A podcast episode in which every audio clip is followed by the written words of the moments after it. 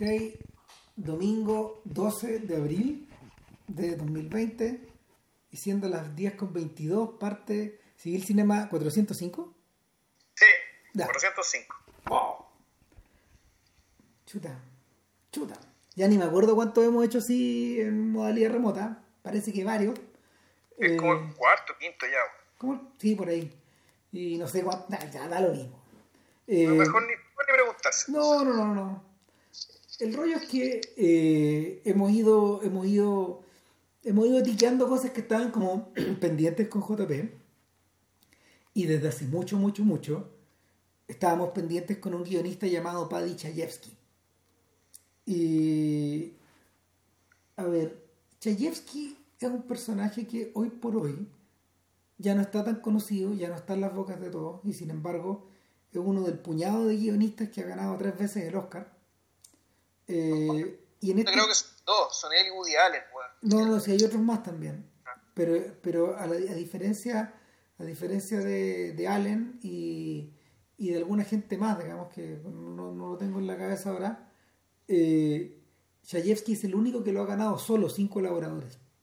Esa, esa es la diferencia que tenía, sí. Claro, los otros, ah, me acabo de acordar, los otros son Charles Brackett y Billy Wilder, que ganaron colaborando juntos y también separados. Ya.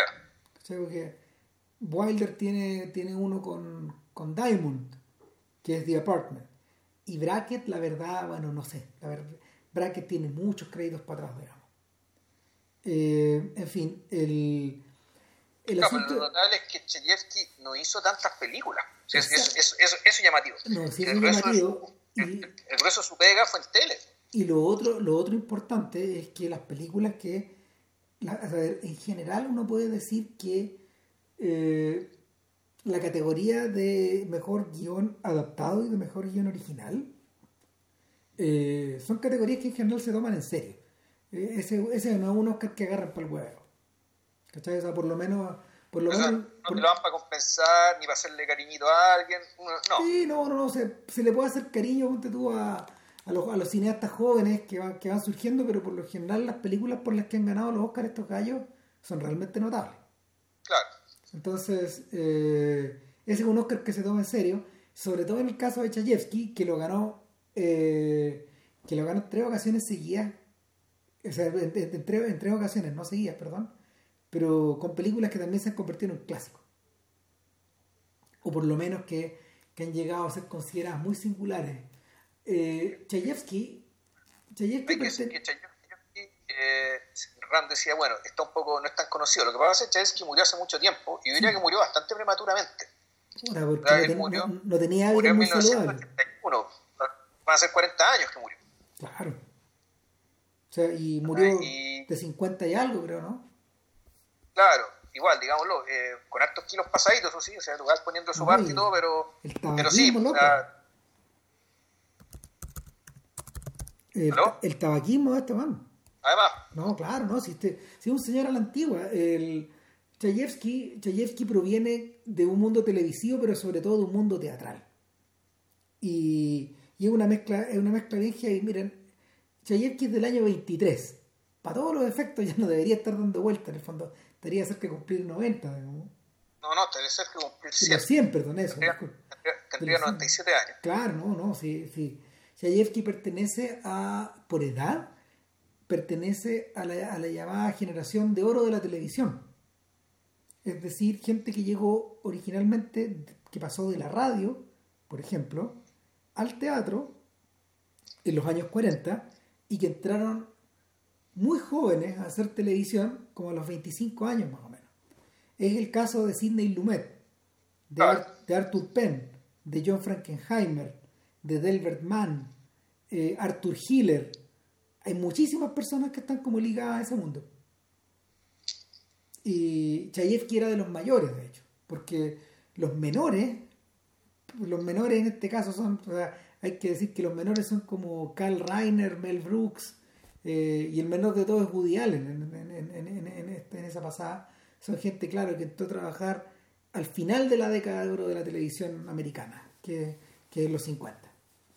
Entonces, Chayefsky hizo mucha televisión y hacer televisión en esa época significaba em, significaba trabajar en vivo, eh, significaba escenificar como en el teatro eh, y, y, comprimir tu obra, de hecho.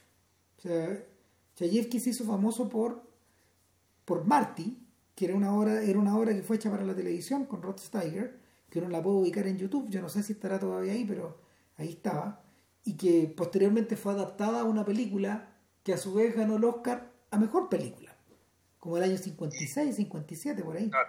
Y ese fue su primer Oscar como guionista. Claro, y fue un impacto. Lanzó la carrera, lanzó la carrera de, de, Ernest Borgnine como, como actor principal, eh, la carrera de Delbert Mann lo sacó de la tele y lo metió directo al cine en una carrera que no llegó a mucho, digamos, pero, pero ahí estuvo dando vuelta años de años de años. Y a Chayefsky también lo mandó al cine, pero a hacer proyectos que no eran particularmente de su agrado. Eran más bien melodramas, eran películas que... O sea, yo viendo la filmografía de Chayefsky, o sea, guiones para cine, que insisto, no debe ser más de 7 u 8. Eh, muchas de estas películas intermedias, digamos, entre Marty y la eh, Americanization of Family, ya vendría a ser la, otra segunda película importante, Chayefsky, muchas de ellas eran adaptaciones también de algunos shows en los que él también escribió. Claro. En este caso son, yo los he buscado, fíjate, en los torres y no las he pillado muchas.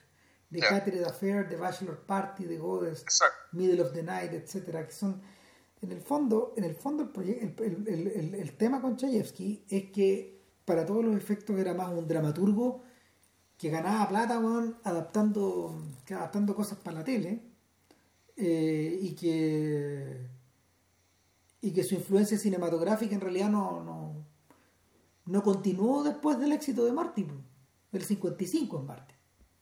Exacto. Entonces, llama un poco la atención saber en dónde estaba este sujeto. Ahora, Vilches vio The Americanization of Family y nos podría hacer un mini resumen en el fondo de cara a hablar de lo que de verdad se trata este podcast.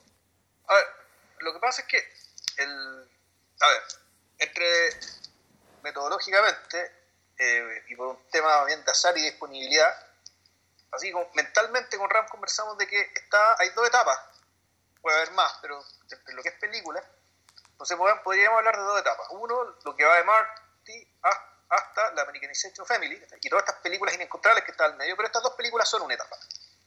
Eh, nota más, y donde, claro, uno ve cierta uno ve una, una, constante, que también se va a repetir en la segunda parte, pero lo que tiene de particular la segunda parte lo voy a explicar después. ¿Qué es lo que ve en, la dramaturgia, en el mito sucinto de la dramaturgia de Chayefsky? Es, básicamente eh, la, es la historia de un hombre, siempre es un hombre, individuo masculino, eh, que en cierto sentido eh, está incompleto y se sabe incompleto, que es parte de una estructura muy férrea y que se encuentra con una mujer que por, por razones no obvias y por, y, por razones también contraintuitivas, terminan siendo una fuente de o de liberación o de cambio o de giro de este personaje respecto de, de esta estructura a la cual pertenecía. En el caso de Marty, es básicamente su familia y amigos y su gueto italoamericano. ¿Ya? Eh, donde, claro, el, Ernest Borgnine, que en realidad se llama Ernest, eh, Hermes Borgnino, Ernest Borgnine era italiano.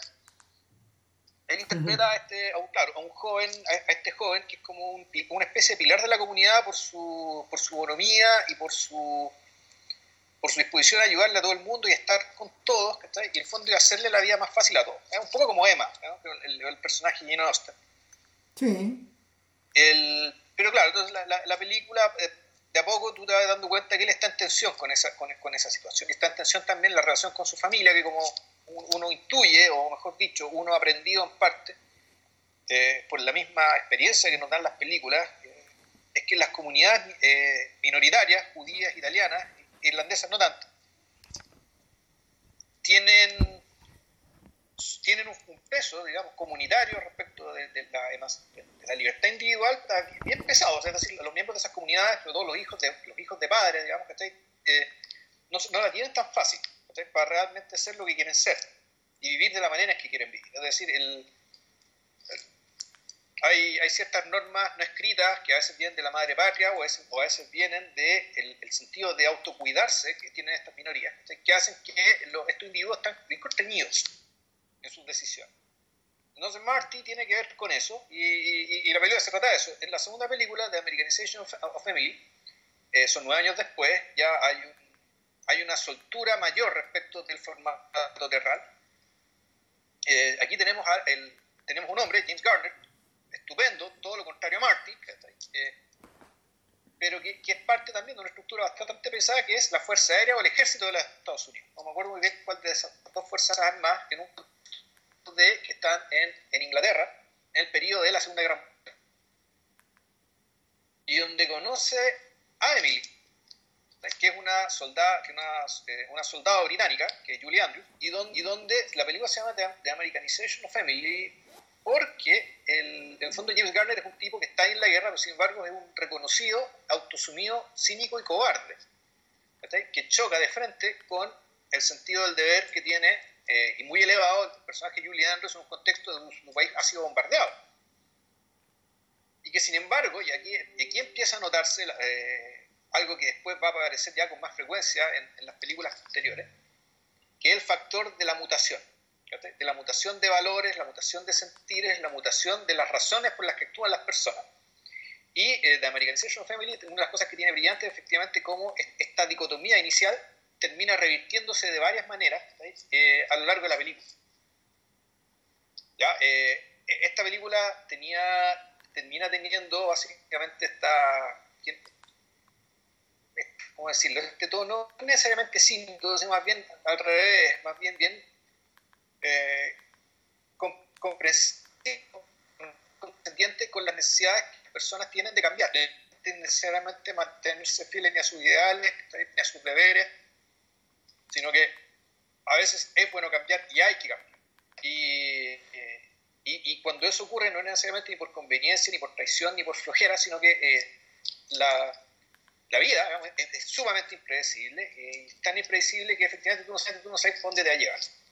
Entonces Americanization Family te cuenta, te, te, da cuenta de este proceso en un tono que sigue siendo eh, dentro de todo bastante amable, bastante ameno, bastante cómico, eh, simpático como uno podría decir que era buena parte del cine mediados de los 60.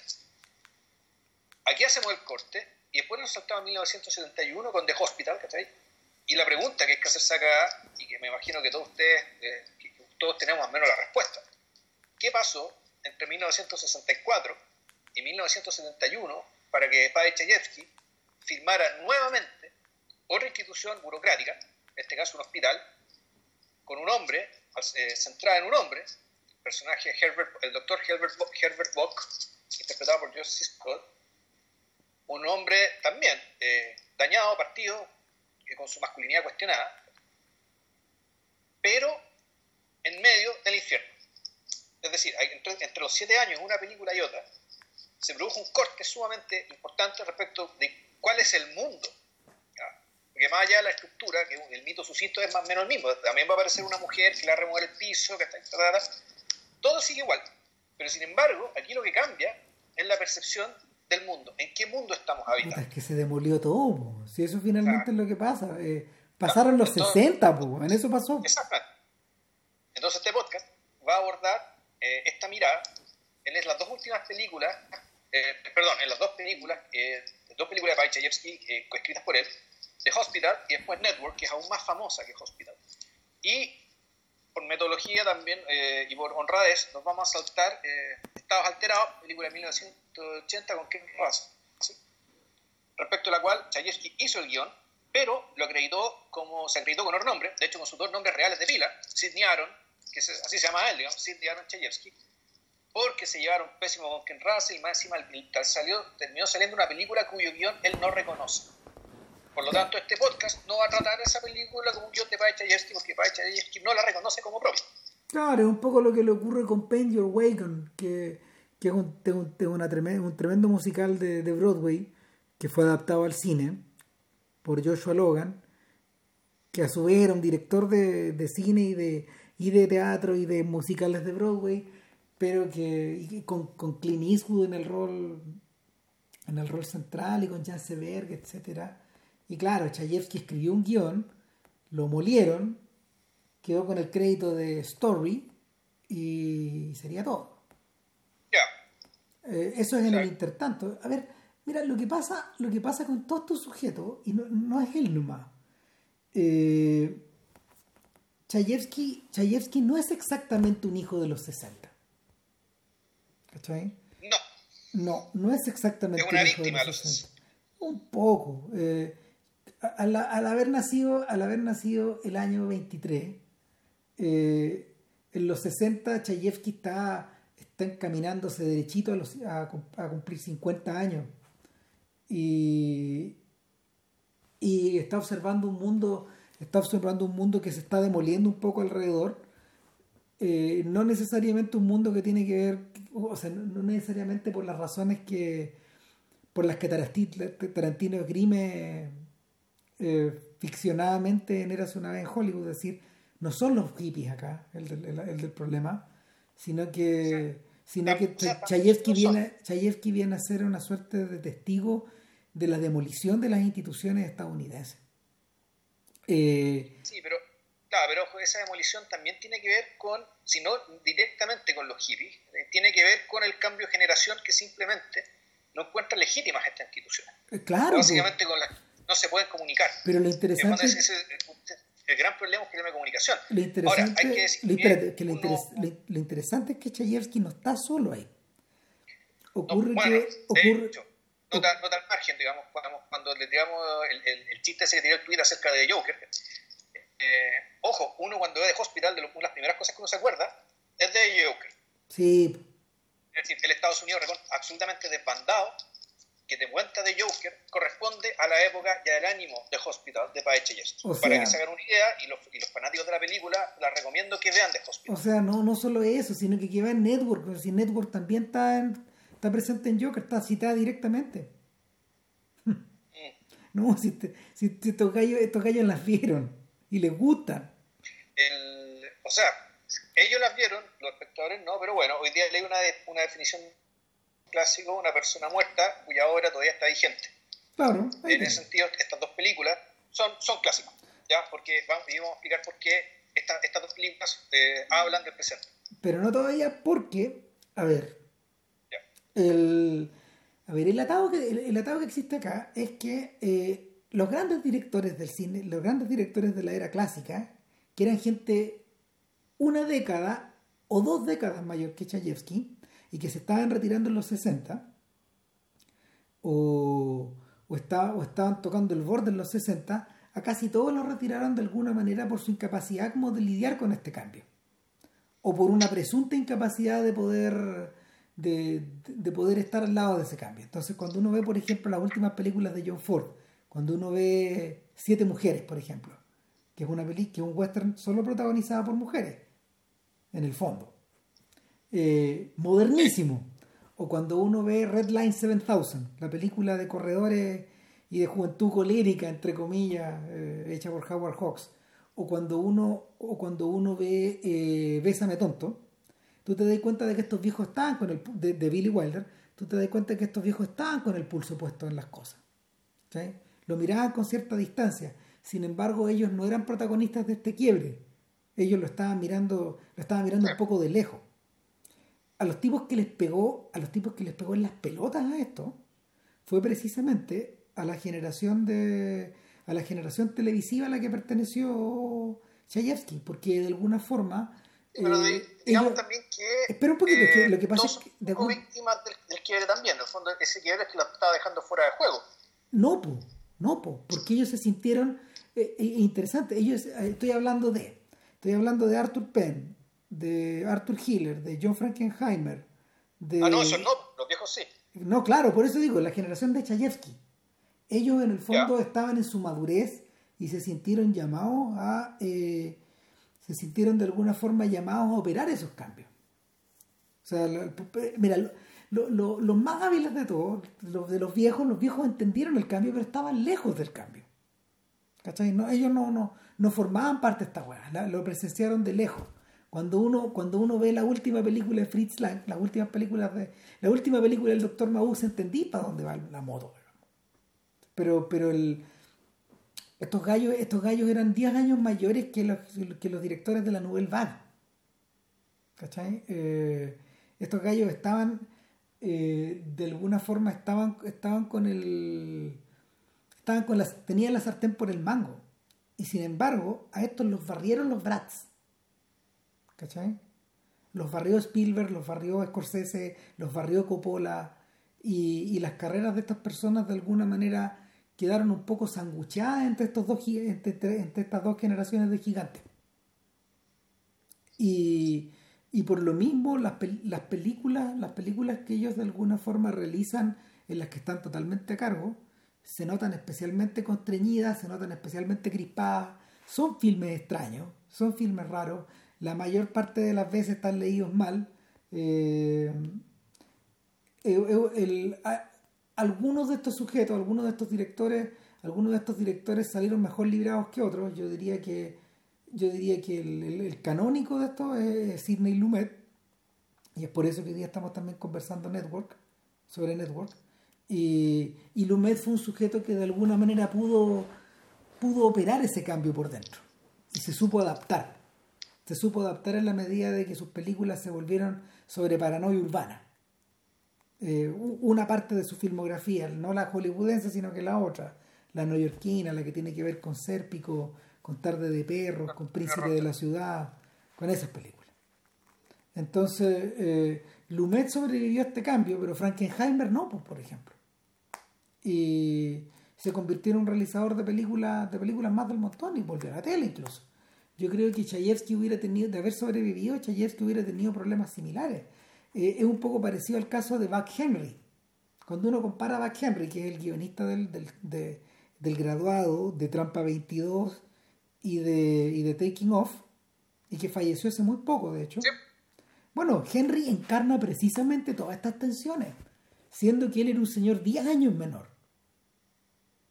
O sea, Henry, Henry llevaba por dentro esta, llevaba por dentro esta tensión, llevaba por dentro esta inquietud, que no, que no te deja, que no te deja libre, te huevea, te huevea. Y sin embargo, sin embargo, Henry nunca hizo gestos como los de Chayefsky. Probablemente porque, porque Henry era un sujeto que estaba mucho más anclado al establishment hollywoodense. O sea, tenía amigos bien, tenía amigos bien poderosos en el negocio que, que lo apañaban en todas, que era Warren Beatty o Mike Nichols o Milos Forman y la gente de Saturday Night Live. Eh, el viejo de alguna manera fue, fue, convirtiéndose más en actor que en guionista y fue perdiendo fue perdiendo fue perdiendo relevancia eh, en el tiempo hasta el punto de que claro cuando él fallece ya es, es, casi un es casi un personaje de tiempo ido pero pero interesantemente Chayefsky que ya 40 años muerto puta, es, es un weón que todavía sigue siendo estudiado de una manera mm, de una manera más o menos intensa. Un, personaje que es parecido a, a Chayefsky, porque lo, lo, pensaba una y otra vez mientras veíamos las películas ayer. Eh, es como se llama este británico. Espérate, estoy buscando el nombre para no. Ah, como tengo el computador acá. Este británico Dennis Potter. Dennis Potter es un sujeto que es similar eh, de hecho, Potter, siendo 10 años menor que Chayefsky, eh, en la televisión británica hizo, hizo, hizo, hizo películas o hizo series que, que, tocan puntos muy similares, que juegan también por la tangente de la sátira, porque hay que decirlo, Hospital y Network no son dramas, son sátiras.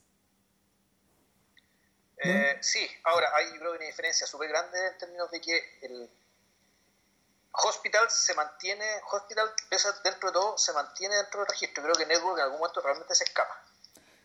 No, ¿sabéis que, ¿sabéis que Hospital no? Yo, yo, siento que Hospital, Hospital está loca, weón. O sea, Hospital, eh, eh, eh, yo creo que es, una, es, es más comedia. Mantiene su registro de comedia, mantiene, mantiene su teatralidad también, y aparte que además se apoya en el, en el jurídico. Entonces, además, también una historia detective en el fondo. Sí. O sea, nuestro nuestro doctor Herbert Bock, digamos, entre las muchas cosas que hace, sin pretenderlo incluso, el detective que resuelve un misterio. dentro de toda la cagada, dentro de todo el caos, digamos, que, te, que, te muestra la película. Y, y, eso, de, por sí, eso también es, bastante divertido. Mm. y, es, y bueno, ya estamos hablando de hospital donde la comicidad, incluso una comicidad bien extraña, porque ya te llega a risa, eh, como te presenta el personaje, un personaje que está tan destruido, que en el fondo te, te muestran un hospital donde está la escoba, después, después donde hay, hay, manifestaciones, ¿cachai? Donde para colmo hay una intro narrada con la propia voz de, de Chayefsky, digamos, y eso fue porque, y no fue por una choreza del viejo, fue porque no, se consiguieron otro actor que quisiera hacerlo, ¿no? Mm. Entonces mismo Chayefsky, en unas eh, pocas actuaciones, digamos, eh, acreditadas, es esa locución en off donde él cuenta básicamente un viaje infernal de un señor que entra con una enfermedad menor al hospital, al, al, Manhattan Medical Center, que es un hospital ficticio, eh, pero un hospital de Nueva York, y donde eh, con mucho eh, con mucho detalle, mucho detalle médico, con, mucha sapiencia acerca de los procedimientos médicos y la enfermedad, y con mucho sarcasmo también, eh, te cuentas cómo esta persona entra sana, o no sana, pero entra con una enfermedad menor, y por una secuencia, una seguidilla de eh, negligencias e inoperancias, termina muerto. Y lo importante es que termine muerto, lo importante es que eh, su cama, como él muere, queda una cama disponible que permite que uno de los sátiros doctores que trabaja en, el hospital pueda encamarse con una enfermera con la cual se había encamado en todos los lugares de los que, eh, del hospital posible. Eh, para que se una idea, ese es el, ese es el talante de la película que estamos viendo y, y ese tono de esa locución en off cuando contiene lo que vamos a ver después. Claro, en el fondo te reduce el señor Lazarescu a tres minutos. Claro. Eh, y, en ese punto, con la pareja desnuda al lado de una persona que está crítica, eh, que se imprime sobre la pantalla el título The Hospital, y aquí viene lo raro. The Hospital by Paddy Chayefsky. Esto es inédito, eso no se hace. Exacto. Eso no ocurre. No ocurre porque el byline el byline que le llaman los gringos, eh, no lo ocupan los americanos, lo ocupan los británicos, de hecho. Los británicos continúan ocupando el, el byline de esa manera en los títulos porque eh, la persona que escribe el guion es más importante en términos de la producción que la persona que realiza la película. Consulta, dice que me falla la memoria. En las series británicas el by se aplica al, al showrunner, ¿no? No, no, ya no es así tampoco. O sea, el Downton Abbey no es by Julian Fellows. Eh, es que eso ya no es así porque Downton Abbey no es técnicamente británica. Ah. ¿Cachai? Pero cuando tú decís, por ejemplo, no sé, eh, Pennies from Heaven, by Dennis Potter, es by Dennis Potter, pues de él. Es de él la serie. Eh, eh, y lo mismo, lo mismo ocurre, por ejemplo, con hay Claudius con yo, yo Claudio de Jack Pullman. ¿Cachai? Aunque fue dirigida por Herbert Weiss. ¿Cachai? Y funciona, funciona, funciona un poco con esa lógica. El, el, tema, con el tema con los showrunners es más complicado porque, claro, pues hay series que sí no lo necesitan, pero, pero hay, hay series que hay series donde, sobre todo las originales, eh, claro, donde, donde el personaje donde el personaje que se lleva el crédito precisamente es el autor. Al revés, los gringos suelen utilizarlo, los gringos suelen utilizar el nombre puesto arriba del título con un apóstrofe. Frank Capras, It Happened One Night. ¿Cachai? El nombre arriba del título. De hecho, ese, esa frase es la frase de las memorias chamullentas de Frank Capra. The name above the title. Entonces, te da la, eh, eh, eh, el hecho de que el hecho de que Paddy Chayefsky esté firmando la esté firmando esté firmando este esta película que vamos a ver antes que el nombre del director ya la, la, saca la saca de la saca de contexto mira lo único que me llama lo, lo, lo único que parece como ah, el director es Arthur Hiller por lo demás claro un amigo de comediante principalmente no, un amigo de Chayefsky. Bueno, eh, Hiller es famoso por haber dirigido Love Story. Claro. Hiller venía, de hecho, de estar nominado al Oscar por Love Story. Pero después hizo las películas con Richard Pryor y Gene Wilder. Sí, no, sí, es un... Es como se llama, es un todoterreno, es un poco parecido, es un poco parecido al caso de Herbert Ross. Son gente que viene del teatro, que ha hecho tele eh, y que y que de alguna manera nunca dejaron tener, nunca dejaron de tener pega en el negocio porque son insiders. Y Hitler en ese momento, en el momento en que hace de Hospital, es probablemente uno de los dos o tres directores hollywoodenses más cotizados. Y, aún así, el título principal es de Chayefsky. Es de Chayefsky. En parte porque está producida por, por su, está producida con su socio. Que, que este señor que se llama Howard Griffin. Eh, Howard Godfrey. De hecho, interesante.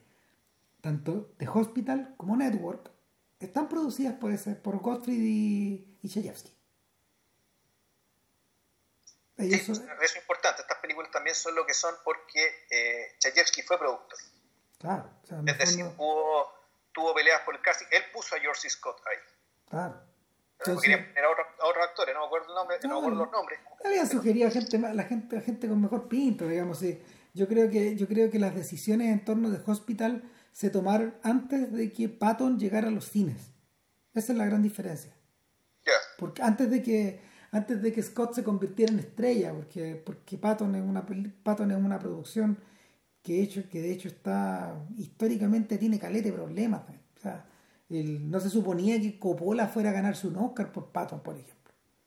El día antes de ganarse el Oscar, este lo querían echar. No sé, era una cosa así, entonces... Eh, el asunto es que, el asunto es que eh, The Hospital empieza con, este, con esta escena muy brutal, pero lo siguiente que ocurre es que eh, la enfermera que, la, enfermera que está, entrando al turno al amanecer se da cuenta de que hay una persona que está muerta eh, en, en, esa misma cama. La cámara se acerca y vemos que se trata del doctor que estaba teniendo sexo con la enfermera. ¿Cómo se murió? ¿Y por qué? Bueno, en una, en una, en una brevísima escena, en una brevísima escena, donde aparece Lidia Soprano, la, la, madre de la madre de Tony Soprano, muy joven, la actriz. Eh, ella le explica a George C. Scott, que acaba de entrar ahí, ya vamos a explicar cómo, eh, que en realidad lo que se produjo es que eh, la persona que estaba tendida ahí, el, el, viejito, tenía un problema de baja azúcar le estaban dando una solución de alto, de alto, de alto grado de, glucosa, pero la, la enfermera no, no, se dio cuenta de que se trataba de otra persona, no identificó al doctor, le dieron glucosa a este gallo, le dieron como diabético para la casa. Porque era diabético, este sátiro, el, el doctor Schaffer. Entonces, es, en ese momento donde en ese momento donde nos centramos por fin en el, en el personaje principal, que es el doctor Bock. En realidad te lo presentaron un poco antes, te lo presentaron cuando está en su pieza, en su cama. Despertando, en Una pieza de hotel.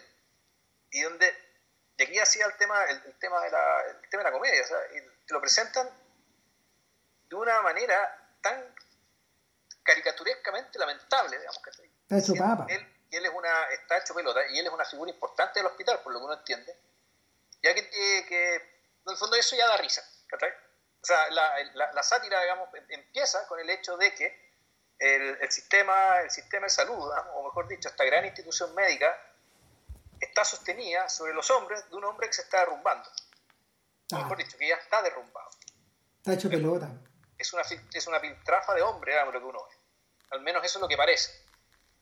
Por lo tanto, uno, tiene que, eh, tiene, y esa información, ¿para qué te la dan? Te la dan para, para darte a entender que todo lo que va a ocurrir y todo lo que va a, todo lo que va a pasar el doctor Bock durante este día y, la mitad del día siguiente, porque esta película transcurre en un día y medio. Sí. Porque esto está al filo de la unidad aristotélica. Eh, todo esto ocurre en, en, un momento en que en el fondo este pobre hombre eh, está usando la energía extra para ser funcional. Es decir, este un hombre que tampoco está en sus cabales del todo, que tampoco está con sus energías plenas, sino que en realidad el, fondo le está empujando la, fachada para poder cumplir con su deber. Sí, no, en el caso del doctor Bock la cosa va menos, digamos. Y cuando llega al hospital te das cuenta en parte por qué. Porque bueno, bien puede subir estar hecha mugre, pero el problema es que el hospital está en, el hospital está en caos. afuera, afuera del hospital hay un piquete permanente de gente que está protestando, integrado por, por negros, latinos, eh, por gente, por gente radical, eh, por gente que tiene, por, gente que está en toma. Eh, finalmente está. y doctores.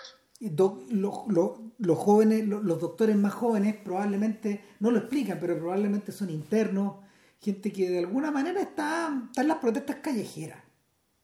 está está en el 68 todavía, de alguna forma, está... Claro, ¿y, cuál es el conflicto? ¿Por qué está protestando la gente? Y esto es importante para, para la trama. Es que eh, en el fondo este hospital va a crecer igual como que aquí crece en la clínica Las Condes, crece en la clínica alemana. O sea, en algún momento las clínicas tienen que crecer. Ahora, y en, el proceso de crecimiento compraron unos barrios muy derruidos eh, que, están al lado de la clínica y por lo tanto la gente que vive ahí, que era gente muy pobre, tuvieron que echarla para poder derruir, destruir eh, esos edificios. No, ya lo echaron, ya... ya lo habían echado y una nueva ala del hospital. Entonces, esto que genera, genera, bueno, genera eh, ese, este solo hecho, mete al hospital en una guerra contra, contra la población más, más pobre, eh, muchos de ellos negros, por lo tanto tiene un componente racial.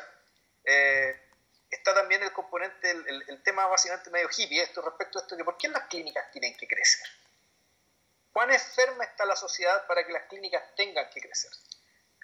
Y una pregunta sigue siendo legítima ahora, en un país como el nuestro que está eh, donde tenéis una farmacia por cuadra. O sea, es el mismo fenómeno. De hecho, la gran discusión que hay al respecto ahora, independiente de la, de la pandemia, ya venía, y ha venido por, por toda esta década, es que eh, en vez de continuar creciendo los hospitales, la atención médica tendría que ser eh, una ambulatoria y la otra eh, remota. O sea, y, eso, eso, eso viene así. Sea, y va a tender así a la larga precisamente porque por más plata que le pongáis a estos, por más plata que le pongáis a estos hospitales, que era la teoría de esa época, hace 50 años, eh, las necesidades nunca van a estar satisfechas. En el fondo tienes que ir a terreno. Y ahí es donde cambia la, ahí es donde cambia la aplicación de la medicina, pero en terreno en terreno eh, el, en terreno la estructura elefantiásica como de organismo vivo que tiene un hospital como el, como el del doctor Bock no hace sentido. Ahora, lo interesante es que ya no hace sentido en esa época. O sea, ya en esa época lo que te están mostrando es que el, ese hospital, con las mil enfermeras a cargo y una cantidad probablemente similar de médicos, eh, es inmanejable. Más que no tenga sentido, que, es una pregunta, que uno, eso, eso al menos es discutible. Lo que no es discutible es que, al, menos la película lo plantea así, es que esto no es manejable. No. Ya es, eh, no hay capacidad humana de gestión, eh, ni de brillantez, ni, ni, siquiera ni Lilla Coca, o no sé, o Jack Welch, o estos grandes mega mogules de la gestión, serían capaces de administrar semejantes volúmenes, eh, evitar los errores flagrantes que se ven en la película y tratar de conciliar la humanidad y la sustentabilidad económica de la misma operación. Ahora, interesante, no es la única película de su época que está pendiente de esta crisis. Es cierto. ¿Cachai? O sea, si hay un filme gemelo de hospital, es MASH, que es de un año antes. Ya. De hecho, yo diría más lejos, que la conexión obvia, probablemente el sujeto que está más hermanado con Chayefsky en el, tratamiento de estos temas, incluso en el tono satírico que estas cosas tienen, eh, es Robert Altman. Altman una y otra vez a lo largo de los 70 eh, inquiriría precisamente en, en, Hay una parte de la filmografía que tiene que ver como con esta crisis que se está produciendo en no solo en instituciones, sino que en tradiciones, en grupos humanos, en personas, en lógica, donde, donde lo que había sido validado durante, los siglos, durante el medio siglo anterior también está hecho pelota, también tampoco tiene mucho sentido.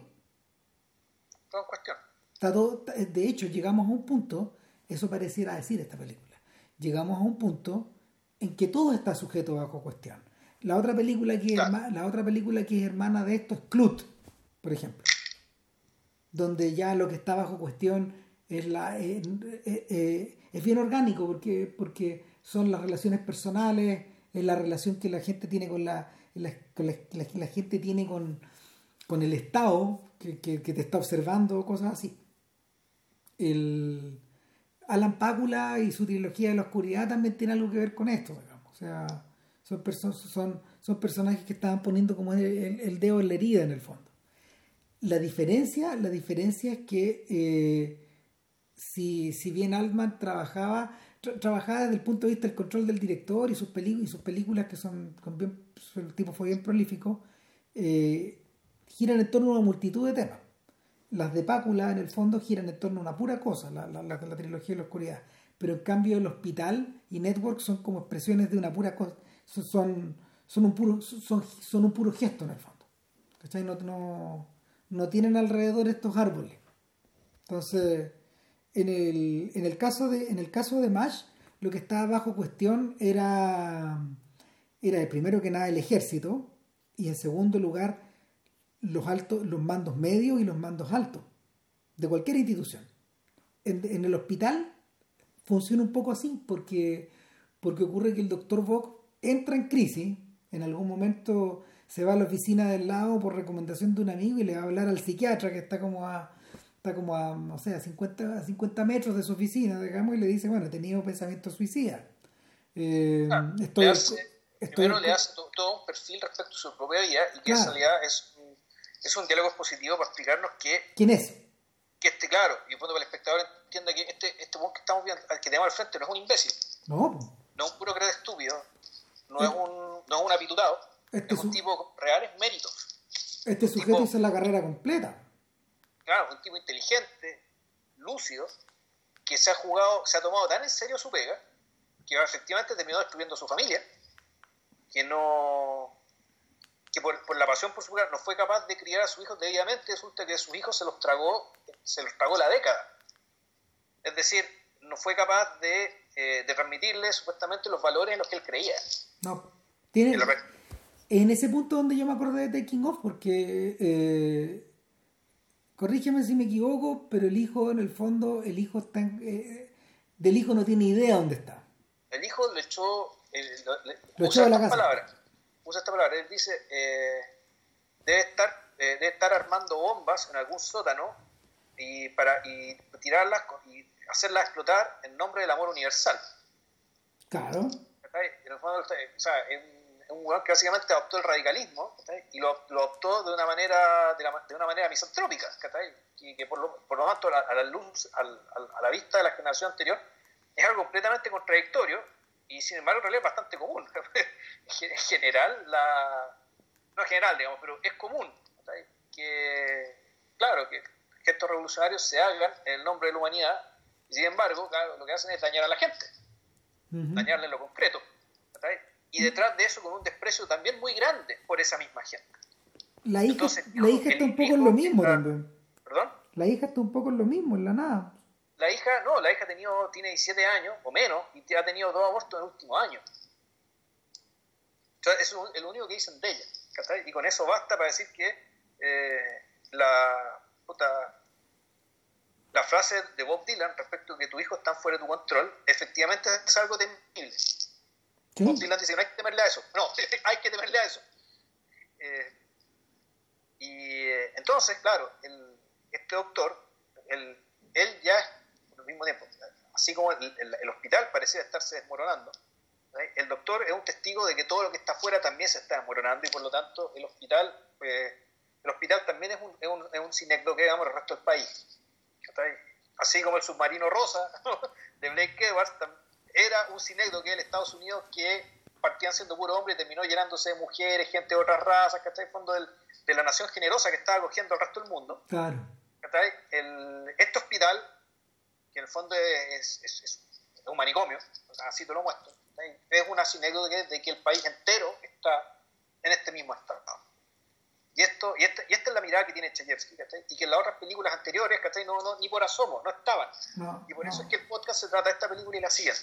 Ahí me da la sensación, ahí me da la sensación de que, de que bueno, Americanization of Family es, es, cuando, o sea, llega a los cines cuando Vietnam todavía no escala.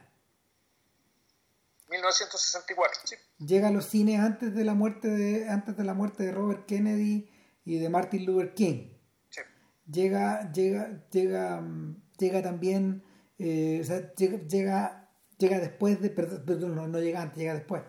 Llega después también de, de la ofensiva del TED, de, de, del, momento en que del momento en que se le derrumba el gobierno a, a, Lyndon Johnson, del momento en que del momento en que la inmundicia empieza a subir en el gobierno de Nixon.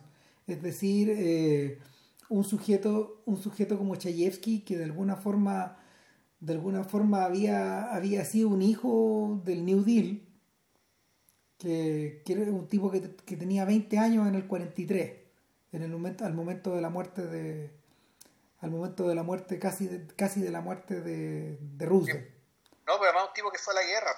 Claro. En ese sentido, el, el radicalismo y lo, lo, que pasa, y lo que pasa, digamos, en todo ese periodo, él, era, él es generación gloriosa, pero por donde se mire. ¿Sí? Como Sam El que fue a la guerra. De hecho, eh, su nombre, Paddy, eh, en realidad es un apodo, un apodo que le dieron en la guerra. Una vez que hizo un chiste fingiendo ser irlandés. Entonces el chiste fue tan bueno que los buenos y los otros milicos que están con él le pusieron Paddy. Claro, y, y, claro, que un judío sea un Paddy es casi una contradicción, pero hace, sentido en el, hace sentido en el caso de él. Sí, obvio. Ahora, eh, ¿qué es lo que ocurre en el hospital? Como bien decía JP, por un lado está toda esta intriga de alguien que está matando a los médicos. Porque un rato después de estas escenas que hemos visto, eh, un sujeto que está en el laboratorio eh, es noqueado con una. es noqueado con una. Claro, con, con, un, con una especie como de porra, pero como de. de un saco de arena. Es como un saco, sí, son, son estos sacos como. son estos sacos como. como medicinales. Como medicinales que tienen como arena o semillas.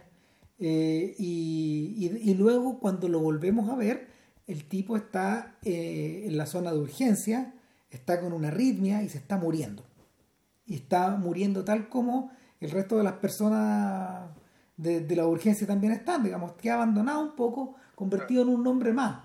Es decir, claro, y, vemos una escena que, no, que para efecto de la trama no es importante o, podrían acortarla mucho, porque para el tráfico de trama no es tan importante, que es la señora que se da cuenta que está muerto, pasan largos minutos mostrándotela, que está peregrinando de un lado a otro, preguntando, bueno, ¿quién es este qué? En el fondo, ella es la señora que está a cargo de, hacer el cobro, ¿cachai? Y de saber qué procedimiento se realizó a qué persona, ¿cachai? Para o hacer el cobro, por último, para llevar algo parecido a una contabilidad.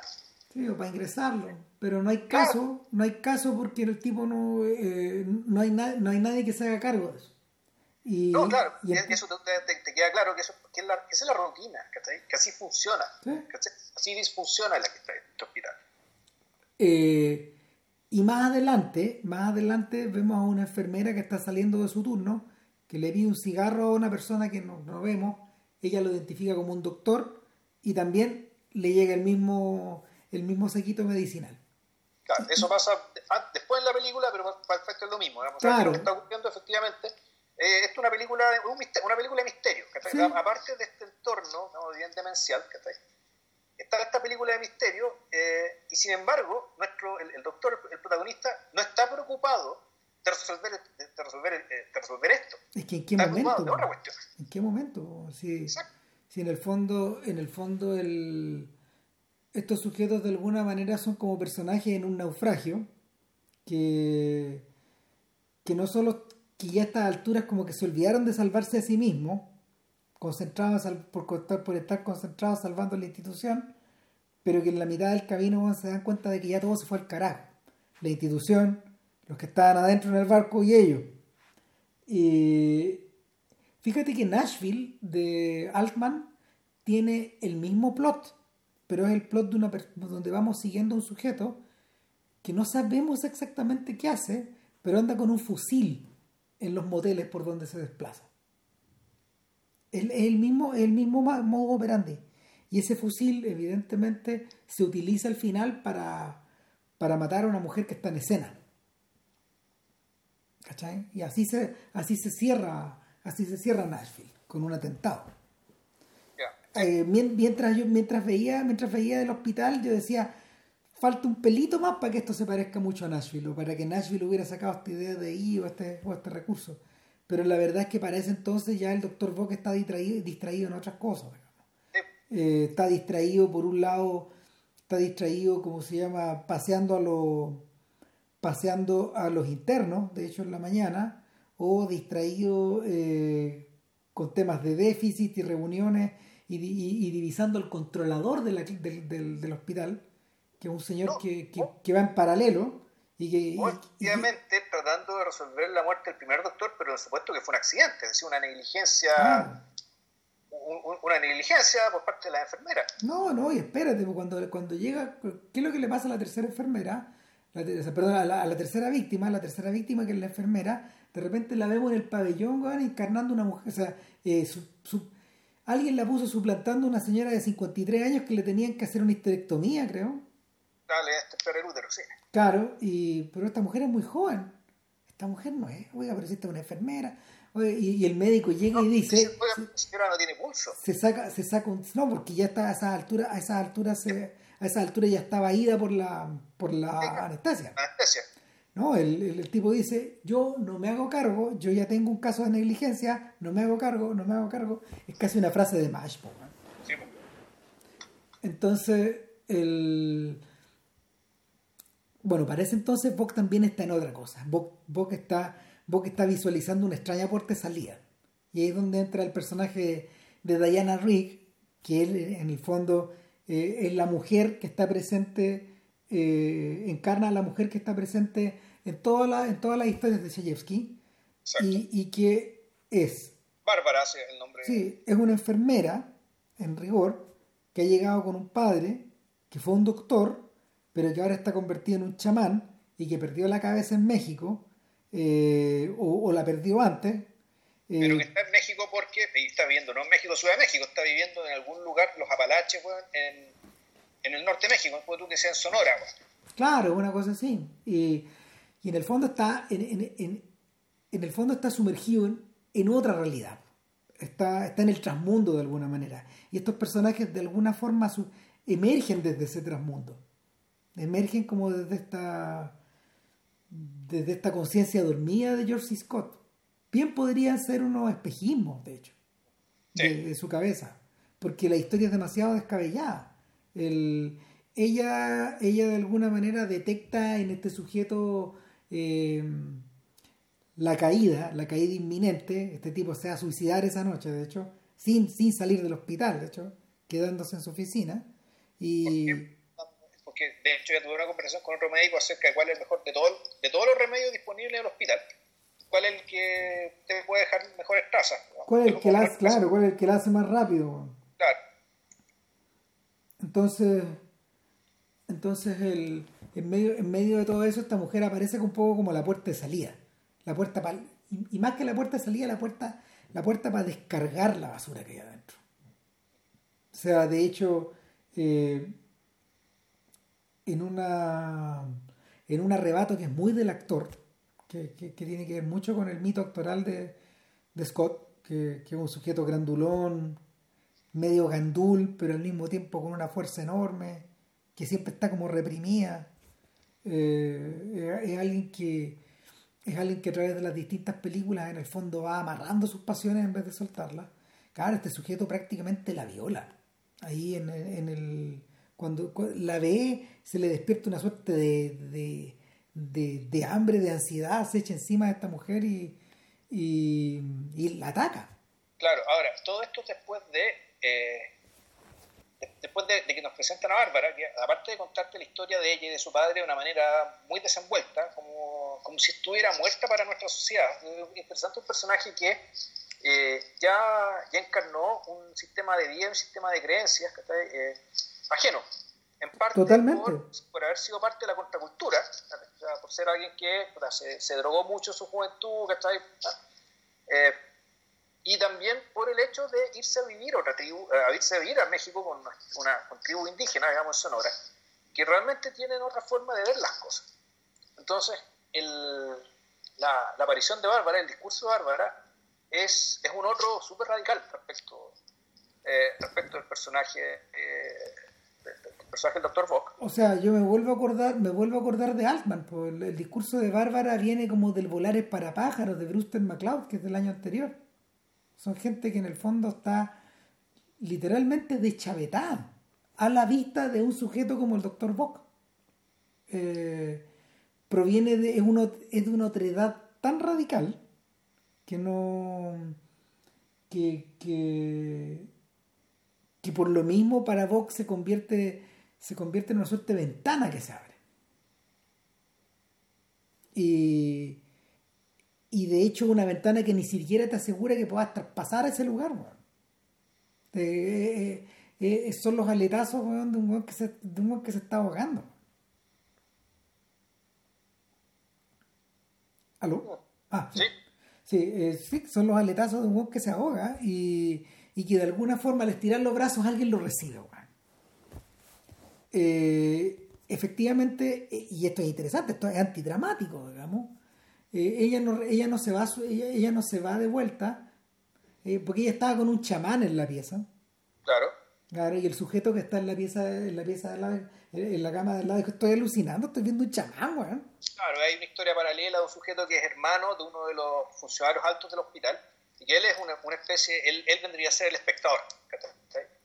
El, el espectador, al igual que nosotros, ve lo que pasa en este hospital y realmente no solo no lo puede creer, sino que eh, si uno fuera una persona sana o una persona que tiene una enfermedad menor y llega a ese hospital, está consciente y ve lo que ve él, efectivamente reaccionaría como reacciona él. Es un personaje que es tragicómico, claro. Claro, un personaje tragicómico que, se va, que va deslizándose aceleradamente hacia la histeria.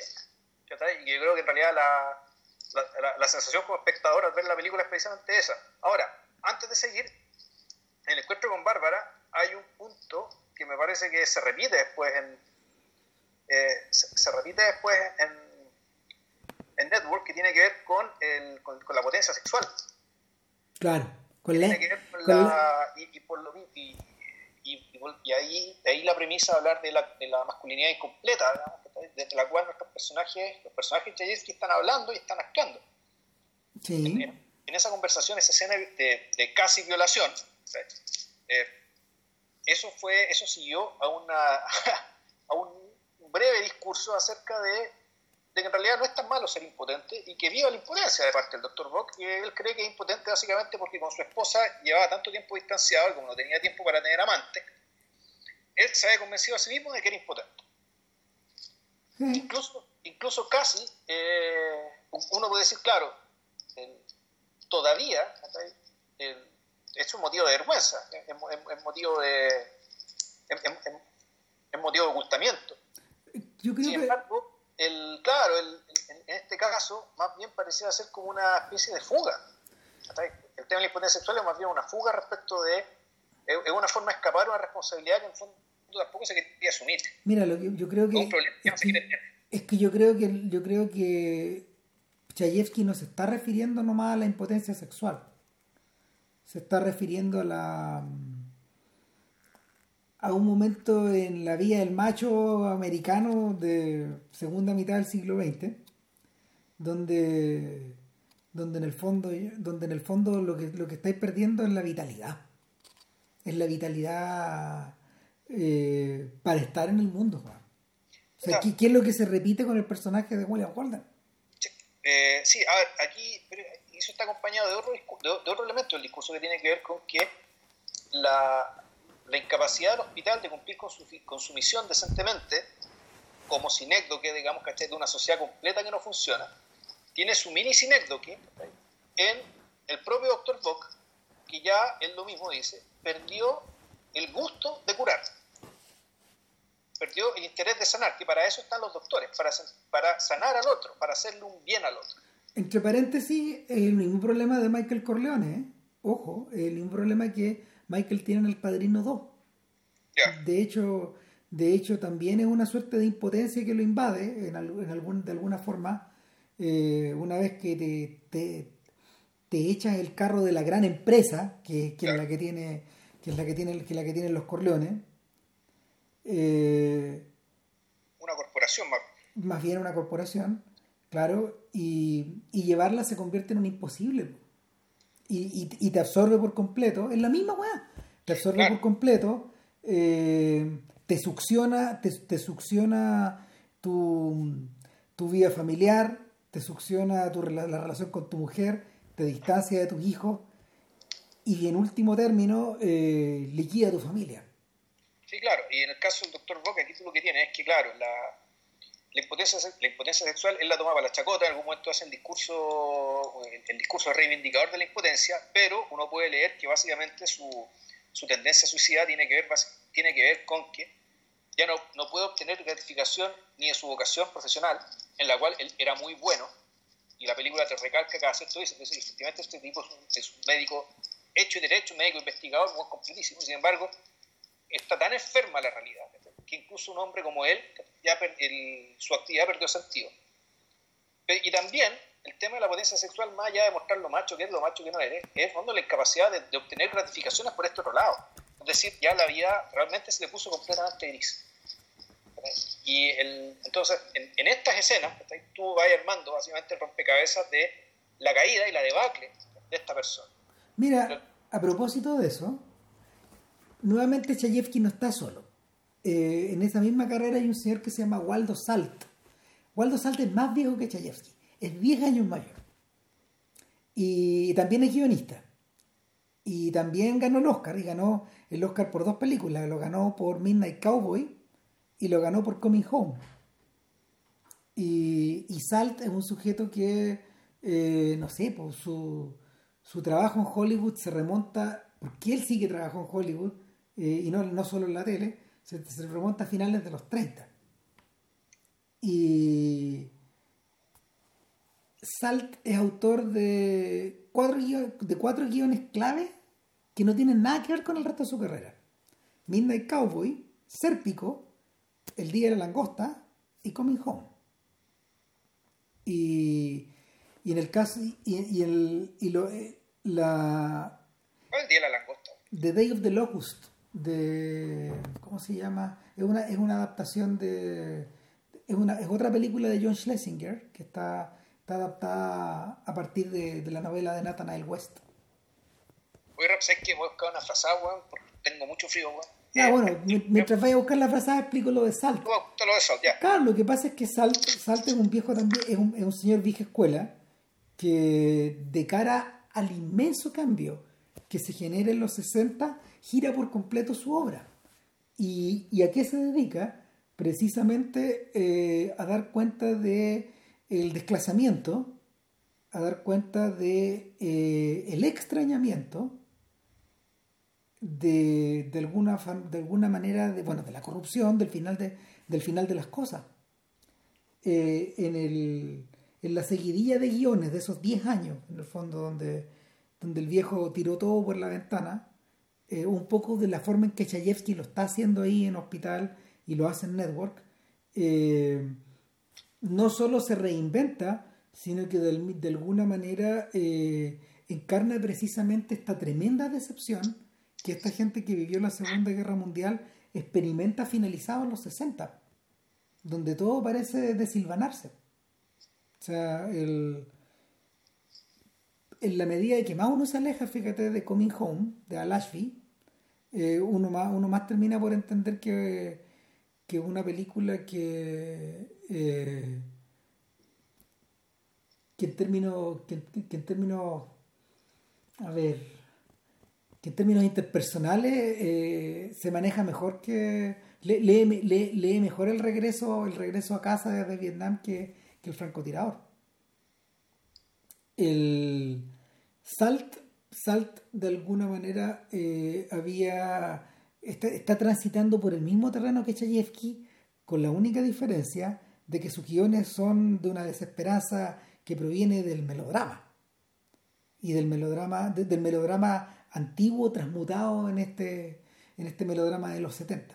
En cambio, para Chayefsky, lo, esta, locura, esta locura, tal como ocurre eh, en la historia de Dennis Potter, esta locura de repente se topa con la cuarta pared y la rompe. Porque hay un momento en que los personajes empiezan a explicar su modus operandi a la audiencia, como si estuvieran en escena, como si nos estuvieran mirando. Eh, eso no es tan evidente en el hospital eh, pero sí es muy, muy evidente, ese recurso sí es muy evidente en Network. Cuando, cuando Holden y, y Danaway empiezan a comentar su relación, el estatus de su relación y, la conversación se pone meta.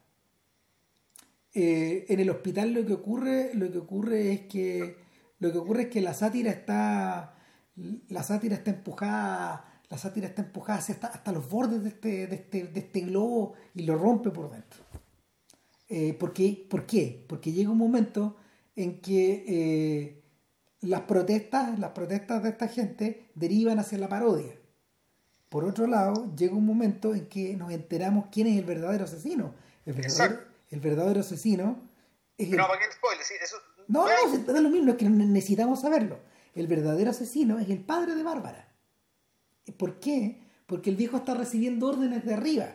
Lamentablemente lo tengo que explicar para poder explicar al personaje de Howard Bill en la siguiente película, que también está recibiendo órdenes desde arriba. Como si fuera. Como si, fuera, como si fuera una tele que tiene antenas puestas hacia arriba. ¿Cachai? Entonces, este viejo, este viejo que está, está medio teledirigido, en el fondo, se convierte en una suerte de ángel vengador pues, que elimina a estos médicos, que elimina estos médicos por pura desesperación de haber visto, de haber visto la injusticia que se produjo en la cama del lado. Y todos los médicos, eh, todos los médicos involucrados, o sea, los dos médicos y la enfermera asesinados efectivamente estuvieron, fueron culpables de la muerte del viejito original. Exacto. Entonces, ahí es donde se termina, ahí es donde se termina de armar la necesidad de tener a todos estos elementos dramáticos que estarían o en comedia, o en melodrama, o en drama, localizados en este gran teatro donde todo va dando vueltas como si fuera un hámster adentro de una, adentro, ¿cómo se llama?, de una ruedita, de una ruedita de metal, eh, lo que termina haciendo sentido, el que, el que más termina haciendo sentido es loco. El loco es el que tiene la llave para, para finalmente eh, convencer al doctor Bock de que por más que por más que tenga deseos de romper esta pared por más que haya aparecido Bárbara, por más que haya aparecido la posibilidad de mirarse desde afuera, él está dentro de la bestia. Y está condenado a seguir dentro de la bestia. O sea, yo no sé si está tan condenado, porque a mí me gusta que la, en el fondo está todo dado para que él pueda arrancar. Sí, pero no lo hace. de que él hace un giro, eh, de que él hace, hace un, truco un, truco bien, bien hábil para poder eh, hacer que el viejo loco este se vaya impunemente y no responda por ninguno de sus crímenes. Claro, que responda a otro, digamos. Y claro, y, y, además a, partir y además haciendo posible esto un acto de justicia divina, digamos, porque también cae muerto, eh, no asesinado, pero cae muerto otro individuo especial, que, que, que, es otra de las patas que está enterrando el sistema. Claro. Que, pues. que son básicamente los doctores empresarios. Claro, el cretino en el fondo que el, el cretino en el fondo que va a operar con los recursos de ese hospital, pero es un privado. Es un privado, y que, opera como una empresa privada y que lo está persiguiendo la SEC, y que, y que es, él es una de los cánceres que está estudiando el sistema también. Y, la película también se toma tiempo para presentarte el individuo, presentarte su valor y presentarte la forma de operar. Mm. Todo, esto la película lo, lo, considera. Entonces, la, la película es súper hábil para llevarte a este momento en que está todo dado para que él se vaya y uno cree que se va a ir. Sí, hasta el final. Hasta el final. Y uno cree que se va a ir. Entonces, el, el hecho de que el, personaje de la nada tome el giro de. tome la decisión de quedarse, a pesar de que él mismo está hecho pelota, a pesar de que esta forma de ir lo está destruyendo, a pesar de que no hay esperanza para el hospital, no hay esperanza para el país. Y sin embargo, él decide quedarse de todas maneras por, el, por un concepto que él repitió alguna vez al, principio de la película lo menciona, que es la responsabilidad. En el fondo ya aquí tiene que ver con, algo que viene de fuera de ti, con, un responder por tu conducta, pero hacerte responsable por otros y por un otro o por un algo. Pero ojo, interesantemente, no es un acto de heroísmo. Y eso está recalcado una y otra vez. Este bueno se está quedando por heroísmo. Y en ese sentido... Él, él no lo ve como heroísmo, él lo ve como responsabilidad, o sea, hay que hacerse responsable, alguien tiene que hacerse responsable. es un tema también muy generacional acá, ¿cachai? Pero la película, la película tampoco lo mete en ese marco. ¿Por qué lo, por qué lo, por qué lo menciono? Porque el, en la medida de que el género del hombre contra la máquina, en el fondo, en Hollywood, se empieza a desarrollar desde, desde, la posguerra en el fondo. Eh, frecuentemente esto tiene, eh, tiene varias patas. Está la pata que está la pata del hombre contra la máquina en el cine negro, donde frecuentemente el, tipo pierde la vida o, o, termina, o termina quebrantado. Eh, que eso se aplica hasta Chinatown incluso. Por otro lado, está, eh, están estos tipos que en el fondo terminan victimizados, como Sérpico. Por otro lado, están los tipos que de alguna manera dan la pelea y eh, dentro, de, dentro, de la, dentro de la estructura hollywoodense para narrar estas historias, quedan, quedan consagrados como una suerte de héroes, de héroes, eh, de héroes de la masa o de héroes locales. ¿Cachai? Eh, una, de esas, una de esas aristas, por ejemplo, está presente en estas películas de abogados, estas típicas películas de abogados. Justicia para Todos, por ejemplo. Sí, la de Pacino. Que, es de, que la de Pacino tiene esa estructura. Eh, Show Me a Hero, de David Simon, y Paul Haggis utiliza esa estructura solo para demostrar que está quebrantada. ¿Cachai? Está a la vuelta, está, está eh, hasta el propio título hace referencia a esa weá. Sí, no, y aparte que, el, que es distinto, porque... Sí, pues, pero, eh, tiene que ser distinto porque ya dimos toda la vuelta. No, claro, no solo eso, sino que en realidad el, el personaje no se enfrenta a la máquina, se enfrenta a un grupo de gente, que es distinto, porque una máquina, puta, está bien, es, es pues una institución, una burocracia, ¿cachai? Que tiene sus procedimientos, que tiene un montón de formas de cagarte, ¿cachai? En realidad, eh, Vladisco, la, Vladisco, así se llama, ¿no? El, el personaje de Oscar Isaac, a Hero, en realidad se está, se está, enfrentando al pueblo, se está enfrentando a sus vecinos, se está enfrentando a sus votantes. Y eso es otra cosa. Sí, lo que pasa es que él cree que no, porque la pelea, él cree que la pelea es contra la máquina. No, la pelea es contra el pueblo contra la gente. pero, es que él es víctima de un espejismo. Eh, no le pasa lo que le ocurre a, a, Paul Newman en El Veredicto, otra película de Lumet, ¿cachai? Donde, y tampoco, tampoco le pasa a, al, lo, que le ocurre al personaje de al, personaje principal de Príncipe de la Ciudad, ¿cachai? Que ellos sí que están contra la máquina. Entonces, Ahora, lo que pasa es que el, doctor Bock no está contra la máquina. No, po. El gesto no puede ser heroico, pero porque él es, él es la máquina. Él es, la máquina, claro. Él es un engranaje esencial en la máquina, y, y no solo eso, él está muy orgulloso de eso. O, sea, mejor dicho, él, él, está problemado personalmente. Lo que va afuera le hace pensar que efectivamente la efectividad de su labor, digamos que está no es muy alta, ni la de él, ni la del hospital, ni del país en general. Pero claro, la decisión tiene que ver con la responsabilidad, no con el heroísmo, porque él es responsable por esa máquina, porque él es la máquina. Y eso tiene que ver también con el tema generacional, respecto de, bueno, eh, ante, ante, este caos, eh, tienes que aparecer los adultos. Tienes que aparecer los adultos y aquí uno ve eh, una, una, queja generacional que se va a extender a Network también, de Chayefsky. Ahora, piensa, que el cambio de generación es una invasión bárbara. Piensa, piensa que estos personajes incluso van a la contra de lo, de lo que la generación anterior, la generación de los viejos en el fondo, la generación de los clásicos, había postulado como sus propios héroes. George C. Scott es el anti-John Wayne para estos efectos. ¿Cachai? No, eh, Scott, eh, no tiene, Scott no tiene ni la energía ni la claridad, ni la lógica, ni la habilidad de John T. Chance, el, el sheriff de Río Bravo, que es un sujeto que ante la rebelión al interior de la comunidad eh, por parte de sujetos que en el fondo están saboteándola, puta, él, él ofrece su,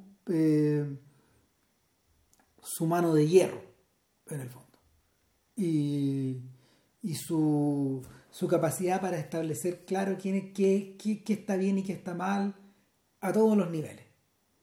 Scott es precisamente un héroe, o sea, perdón, un personaje de la generación siguiente, de la, de la posterior.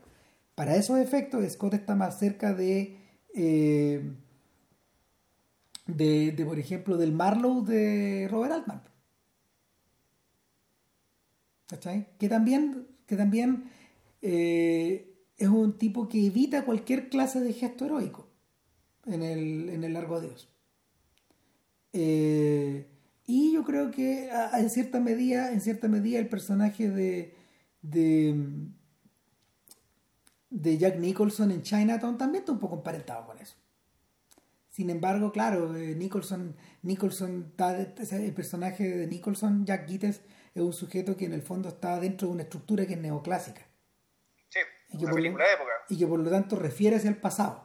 Exacto. Y su fracaso y su y, su cobardía y, su arrebato de, de, valor eh, está dado eh, sobre, sobre los términos del pasado. En cambio, en cambio el, el atado en el que se encuentra George C. Scott precisamente se juega en tiempos de presente, se juega, se juega en medio del caos. Y de hecho, hacia el final, una vez que el controlador del hospital ha dicho renuncio, loco, ustedes háganse cargo de esta de este caos, le dice, le dice a, los revolucionarios. A la gente que protesta, o sea, ustedes paguen las cuentas, ustedes paguen los sueldos, ustedes entiéndanse con el Estado, ustedes entiéndanse con ustedes mismos. En fondo, el, tipo, con, con, un gesto súper retórico, pero que al mismo tiempo te, te hace ver la complejidad que implica hacerse cargo de ese tremendo buque. Eh, no, dice, renuncio. Pero lo que te muestra es, bueno, esta es la pega de los adultos. Que estos buenos no quieren entender, no les interesa entender. Bueno, de hecho, ¿qué es lo, qué es lo que ocurre eh, en un gesto que es súper cruel, eh, pero que al mismo tiempo es súper lúcido de parte de Chayefsky? Los revolucionarios vuelven a tomar su lugar. ¿Y cuál es el, cuál es el lugar que tienen? En el, en el piquete afuera. Y, y, hacia el final de la película, en la última toma, eh, estos dos vuelven a encontrarse, estos dos que habíamos visto al principio entrando al hospital, vuelven a encontrarse afuera y vuelven a entrar. Claro. Fin. Y, y el y esta, esta suerte como de esta suerte como de momento de, de este, esta suerte de momento límite de momento fiebrado se diluye y, con eso uno puede pasar a Network, cinco años después. Eh, la diferencia que Hospital tiene con Network es que Hospital no está, no está ejecutada como un gran gesto. Lo más probable es porque, lo más probable es que porque, porque Hiller fue, yo creo que fue más servicial al, al concepto de Chayefsky que el propio Lumet no, y creo que hay un tema también de complejidad y de mirada. O sea, el personaje de William Holden en Network es mucho menos central que el personaje de Scott en, The Hospital. O sea, The Hospital en realidad, en el fondo, es un martirologio del personaje de Scott. Sí. Es, un martirologio cómico, eh, satírico. cómico, claro. Pero eh, esto tiene que ver con él. Con la película em, empieza y termina y, termina con él. Ah y donde además la, la voz de la generación, en el fondo el personaje fantasma, el personaje que no está, el personaje el hijo, que en el fondo es el personaje que te da cuenta de la generación que viene y que tiene sus discursos, que tiene sus valores. O sea, no, yo creo que está, el hijo en el fondo está encarnado en el piquete, man. Sí, está. Sí, pero, pero el, sí, es verdad, pero el piquete es eso, es como un coro. Sí. En cambio, en Network, el personaje de Faith Dunaway tiene esa voz. Bárbara es otra cosa. Es que ahí, claro, es que ahí, Bárbara tiene otra función. Es que ahí es más complejo. Lo que pasa es que lo que pasa es que Network, Network está diseñada como un gran gesto. Claro. Network está diseñada como un gran gesto, pero al mismo tiempo es esencialmente engañosa. Yo me acuerdo de niño que Network era caracterizada como un drama. Así. Así, se la, así la vendían. ¿Cachai? Pero viendo la noche, van. Eh, Network en realidad es una gigantesca sátira. Y, el Network empieza tal como la anterior con un narrador, en este caso un actor profesional, es Lee Richardson. Y, Network comienza, eh, comienza situando comienza, comienza situándonos eh, situándonos prácticamente al final de una historia ¿Y, la, es la historia de quién? Es la historia de Howard Beale, uno, uno de los cuatro anchormen más importantes de Estados Unidos. Aquí la operación es dividir la pantalla en cuatro. Claro, tal como en el Joker. La pantalla la ABC, la MBS, la CBS y un cuarto canal ficticio. UBS. El UBS, que es donde transcurre Netflix. Donde cada uno tenía, estaba Cronkite, estaban los otros muñecos de los otros dos canales, que ni me acuerdo quiénes eran. Oh. Y Howardville estaba a ese nivel. Claro, e-, era, era uno de los cuatro grandes. Exacto. Y, y, el, y la película, la película de alguna forma sigue, sigue el trayecto de la locura de Howardville. Del momento en que Howardville deja de. se le corre un tornillo, igual que al padre de Bárbara en la película anterior. Le salen antenitas donde empieza a recibir órdenes desde arriba, desde algún lado. Eh, el mismo Bill bromea con la idea de que obviamente que no es Dios, por cierto que no es Dios, dice en algún, en algún instante. Eh, y, y, claro, eh, eh, en el fondo es, el, es, la, es, la, la, transfiguración de un... o el concepto es brillante. Es la transfiguración de un anchorman, de un sujeto que está todas las noches para comunicarte las noticias, las novedades, las tragedias, la comedia, la comedia humana en el fondo, todos los días a las 6 de la tarde, porque esas ahora son las noticias de, o solían ser las noticias de los canales abiertos en Estados Unidos, eh, todos los días a las 6. Es la transfiguración de este Anchorman en un profeta. En un, tele, en un claro, casi un televangelista, pero de su propia religión.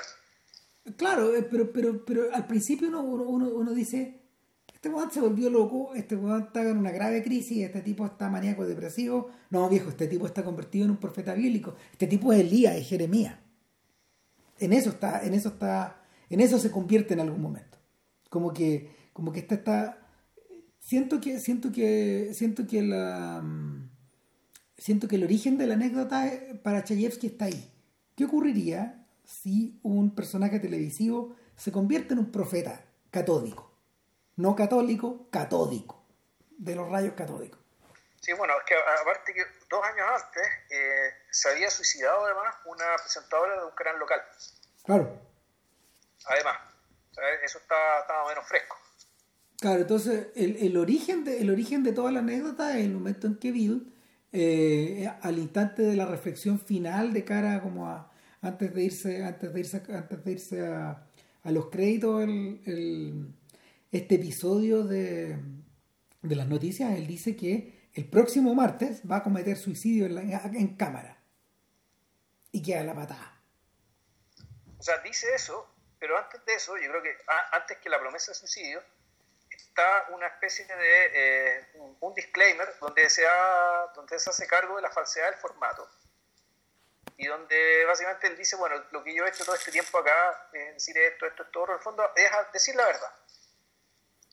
Y, que en realidad lo que ocurre respecto con, el, lo, que va a pasar después tiene que ver con que el éxito de Howard Bill tiene que ver con el hecho de que la televisión, por, el hecho, por, ceñirse un formato, por ceñirse la costumbre, eh, ya no era capaz, o mejor dicho, era su capacidad de comunicarse y de dar cuenta de lo que percibía la gente, lo que pensaba la gente, estaba averiado. El, momento, es el momento también en el que se pierde el filtro. O sea, el... Es que precisamente se pierde el filtro para recuperar esa capacidad, es decir, para llegar a la gente y decirle lo que la gente o quiere escuchar o cree que necesita ser dicho. Ahora, por otro lado, eh, por otro lado, hay una falacia inherente al argumento, que, en el fondo Bill, Bill no, no, alcanza a captar, no es pega de él captarlo tampoco, porque él de alguna forma es víctima un poco de esta iluminación, de esta luz que le cae desde arriba, de este, de este arranque de lucidez extrema, y es que en el fondo él está inserto, y de ahí el título de la, de el título de la película, está inserto en una, en una red, en un network, que esencialmente eh, es espectáculo, es chaya. O sea, el network es, red, pero bueno, network es la forma de referirse a la mega corporación. Sí. En la cual el individuo, eh, en, esta, en, esta, en, esta, en este episodio de la obra de Chayefsky, la mega, la mega corporación, la mega estructura y la mega burocracia donde nuestros, nuestros personajes, en este caso ahora son más de uno, tiene que navegar, eh, es un canal de televisión. Y es una mega estructura y una mega corporación eh, donde hay mega intereses involucrados y la película también es bien detallada de mostrarte eh, qué tipo de personas están dando vuelta y qué tipo de intereses son los que, los que mueven las decisiones que se toman dentro del canal. Bueno, en este, en este momento hay que hacer como un pequeño paréntesis, porque eh, para, entender más, para entender un poco la lógica de cómo funcionan las noticias dentro de los canales gringos, cuando comienza la televisión, el gobierno, toma el gobierno estadounidense toma la decisión de crear canales otorgándolos, otorgando las concesiones a las compañías de radio preexistentes. CBS, la Columbia Broadcasting System, era una compañía de radio preexistente. Al mismo tiempo era un sello, era un sello musical, editaba discos, y, eh, tenía algunos, algunos intereses también en las salas de cine. En paralelo, el, en paralelo también tenía a NBC, que también era una, era una corporación radial. No recuerdo de dónde viene ABC, creo que es un canal creado, pero para hacerla corta, ¿qué es lo que ocurre? Para, tener, para tú tener eh, una concesión de un canal abierto en Estados Unidos, tienes que garantizarle al Estado que vas a tener todos los días noticias. Ese es el... Eso, el tiempo ya. Claro, eso está en el corazón de la creación de los canales. No puedes sacar las noticias porque te sacan la concesión. Así es la weá. Entonces, eh, y evidentemente se empieza a generar una pugna eh, en a medida que van transcurriendo las generaciones de la televisión, en la medida de que la televisión es un tremendo cañón, eh, es, un, tremendo vehículo comunicativo y se empieza a generar una pugna entre las distintas secciones adentro de los canales. Y esto, esto, esto ocurre desde los 60 en adelante. Donde, ¿Cuál es el límite? ¿Hasta dónde muestra sangre la sangre de Vietnam en la tele? ¿Cachai? ¿Hasta dónde, ¿Hasta dónde en el fondo esto se transforma en un show. Y ahí es donde, ahí es donde, la, ahí es donde los personajes de Chayefsky pueden dividirse. ¿Por qué razón? Porque por un lado, por un lado tenemos a Howard Bill, que es el, es el, conductor del programa, pero por otro lado tenemos a Max Schumacher, que es el personaje de William Holden, que es el sujeto que está encargado de, del área programática noticiosa, y tenemos en cierta medida vendría a ser, entre comillas, el jefe de Howard Bill. Eh, eh, en el fondo, la persona que está a cargo del programa donde él, donde él figura. Exactamente. Por otro lado, por otro lado tenemos a eh, tenemos a Faye Dunaway, el personaje de ella, ¿cómo era que se llama? Espérate.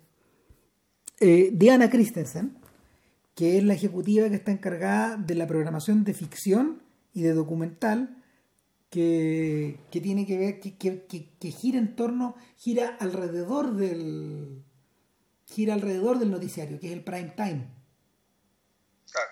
Y es una vicepresidenta de programación de no sé qué.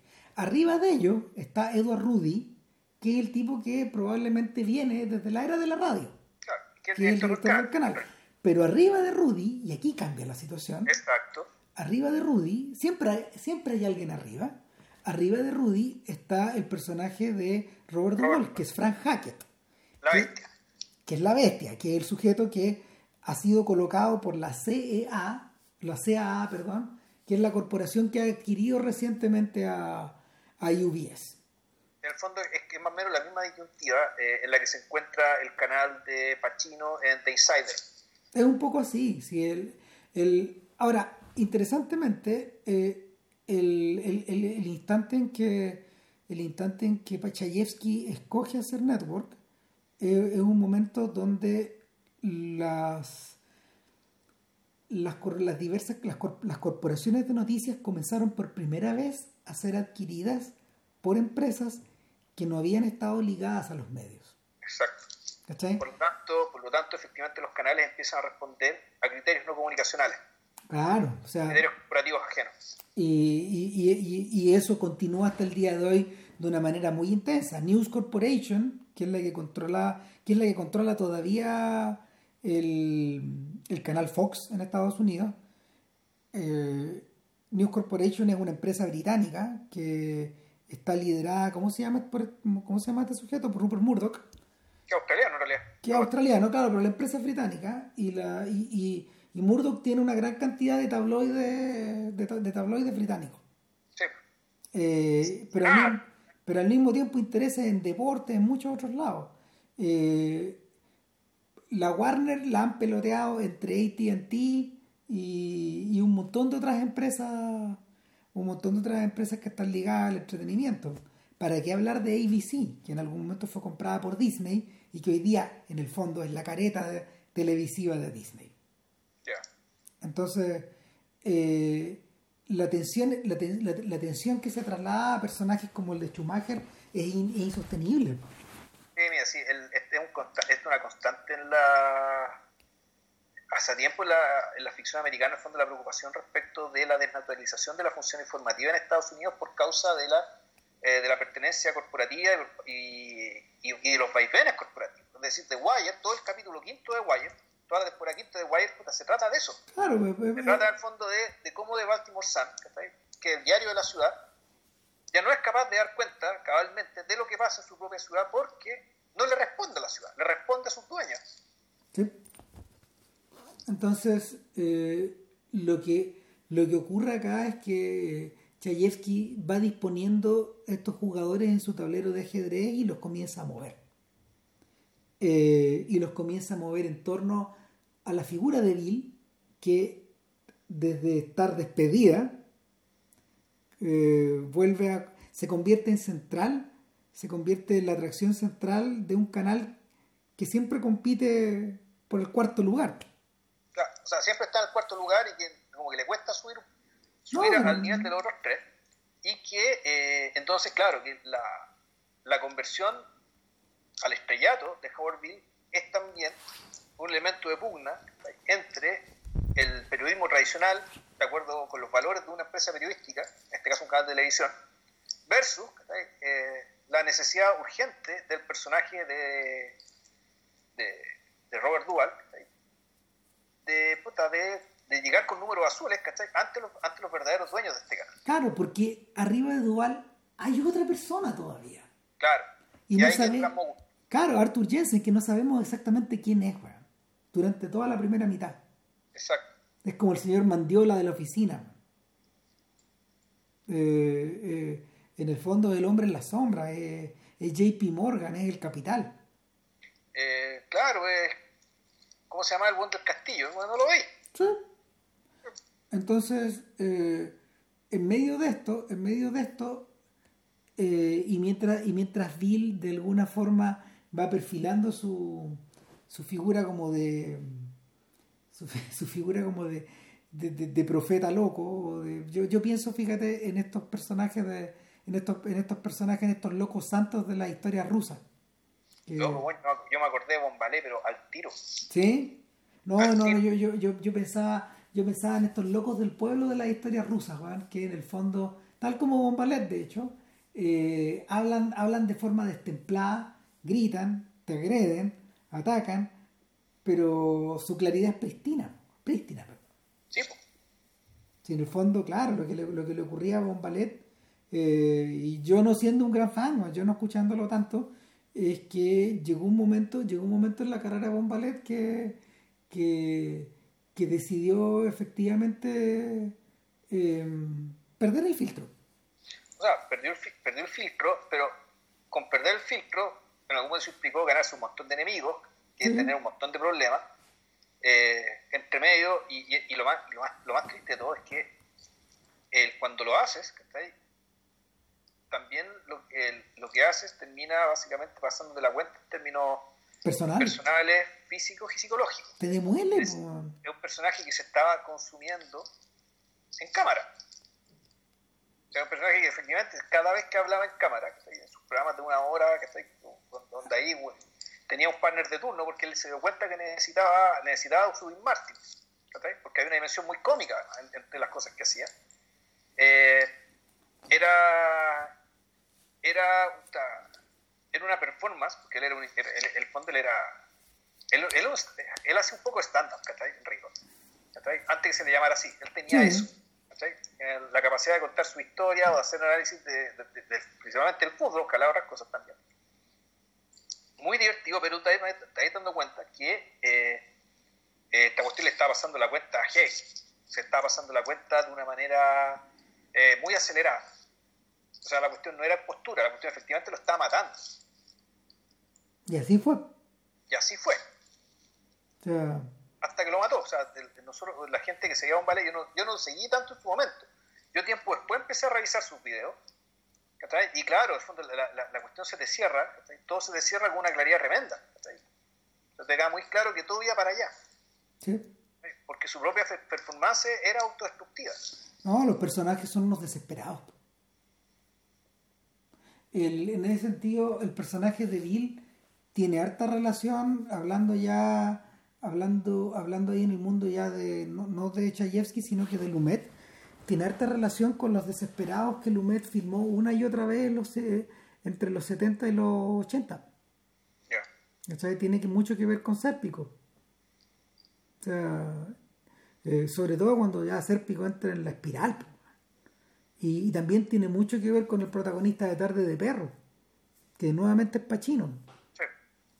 Y el, hay personajes que están, sea, y, también con el personaje de Newman en el veredicto, que, después de años de marcar el de marcar el paso, de ser, de, ser un, un, un, ¿cómo se llama? un perseguidor de ambulancias, como se le dice en el negocio eso, en el negocio de los abogados, de andar buscando víctimas para representarlas, llega un momento en que se encuentra con un caso donde, donde, toda, su, donde toda su miseria personal y donde toda su donde todos sus valores quedan bajo cuestión. Y no le queda otra que convertirse en un héroe a pesar de que él no quiere claro. Y se quema o sea se, se, incendia en el fondo. Entonces eh, en el caso de eh, o sea con Bill con Bill registrado, con Bill en este alto nivel de registro, lo que hace Chayefsky es que en la mitad del registro inserta esta historia de pareja. Y la historia de pareja es la de Schumacher con Christensen. Es que, una, que al mismo tiempo es un encuentro generacional también, como bien decía Vilche hace un rato, de, de, la, de, la, de, de, los tipos de la generación silente, representados por, por, por Holden, esta gente, que, esta gente que estuvo en Corea, y que, y que, y que, entró y que después de la guerra entró a la tele y ha estado 25 años en la tele, versus la generación de los 70 que entra con todo, que entra, que entra caballá, que entra, entra tan, que entra tan subsumida en su medio, que es el medio de la televisión, que no existe nada afuera. Es como la misma crítica que se le hace a los movie rats, que son unos solipsistas, porque no existe no existe nada al principio de la carrera, eh, eh, al principio de su carrera, eh, no existe nada que no sea el cine. No existe la ópera, no existe el teatro, no existen los clásicos griegos, bueno. No, no, no existe ni una que no sea el cine. Existe Hitchcock y Ford, bueno, para adelante. Claro, y, claro, los, casos, los, los, casos más extremos de eso son Brian De Palma y Steven Spielberg. Son los más extremos de eso. O sea, porque por último Scorsese y Coppola en el fondo tenían sus sus orígenes étnicos que de alguna manera los ataban a la realidad y, que, pesaban en su obra, que, tenían un peso real. Bueno, el, asunto es que, claro, eh, Chayefsky trabaja a varios niveles en este encuentro, porque obviamente es lo que los gringos llaman un May-December romance, un, romance de mayo y diciembre, un tipo mayor con una mujer más joven. Eh, está este quiebre generacional está estas dos maneras de entender el espectáculo y el negocio informativo. Eh, y al mismo tiempo está esta, está esta capacidad de comentar, esto, meta de lo que estábamos hablando hace un rato, esta capacidad de comentar su romance en términos de algo, es como, como, es como comentarlo desde los asientos del cine, digamos. sabiendo... en la conciencia absoluta, de que el, la, la gente que vive del, fondo del contar historias, que eso se puede, se puede aplicar al periodismo, porque quienes han estudiado periodismo alguna vez, más de alguna vez les dijeron, cuente sus noticias como si fueran historias. De hecho, la palabra, la palabra que usan en, se usa en inglés para referirse a, la, a, la, a, las noticias a las que tú le haces seguimiento es story. Sí. This is my story. Esta este, este es mi noticia, este es mi reportaje, este, este, es mi, este es mi hilo investigativo. Ellos lo llaman story, es una historia. Entonces, claro, y eso aplica para el cine, para el teatro, digamos, toda la gente que vive contando historias, aunque sean de distintos índoles. Ahora, Chayefsky, ¿qué hace? Chayefsky hace que estas personas sean absolutamente conscientes de que probablemente vivan y piensen lo que viven también como una historia. Claro. En circunstancias que no tiene por qué serlo. Y sin embargo, la, Chayefsky, que es las partes más lucidas del, de la dramaturgia de esta película, es precisamente la, el examen de esa autoconciencia y, y, la risa, la, la, ironía que, que, sobre todo con el personaje de Holden, se toma el hecho de que el, para él convertir esta cuestión en una historia es algo que, que, que, puede hacer como puede no hacer. Lo puede hacer porque básicamente trabaja en eso. El, en cambio, el personaje de la el, el, personaje más joven, el personaje de Faye Dunaway, en realidad no puede no hacerlo. No tiene otra opción. No tiene otra opción. Está formateada, eh, tiene la cabeza formateada. De hecho, de por hecho, su médico y por su trabajo. De hecho, hay un dejo sardónico ahí porque hay otro nivel más en la relación de ellos. Que, que también es un nivel meta, que en el fondo eh, la relación Schumacher-Christensen evoca la relación de Walter Burns y Hildy Johnson, los protagonistas de primera plana, pero de la versión de Howard Hawks, hombre-mujer. Claro.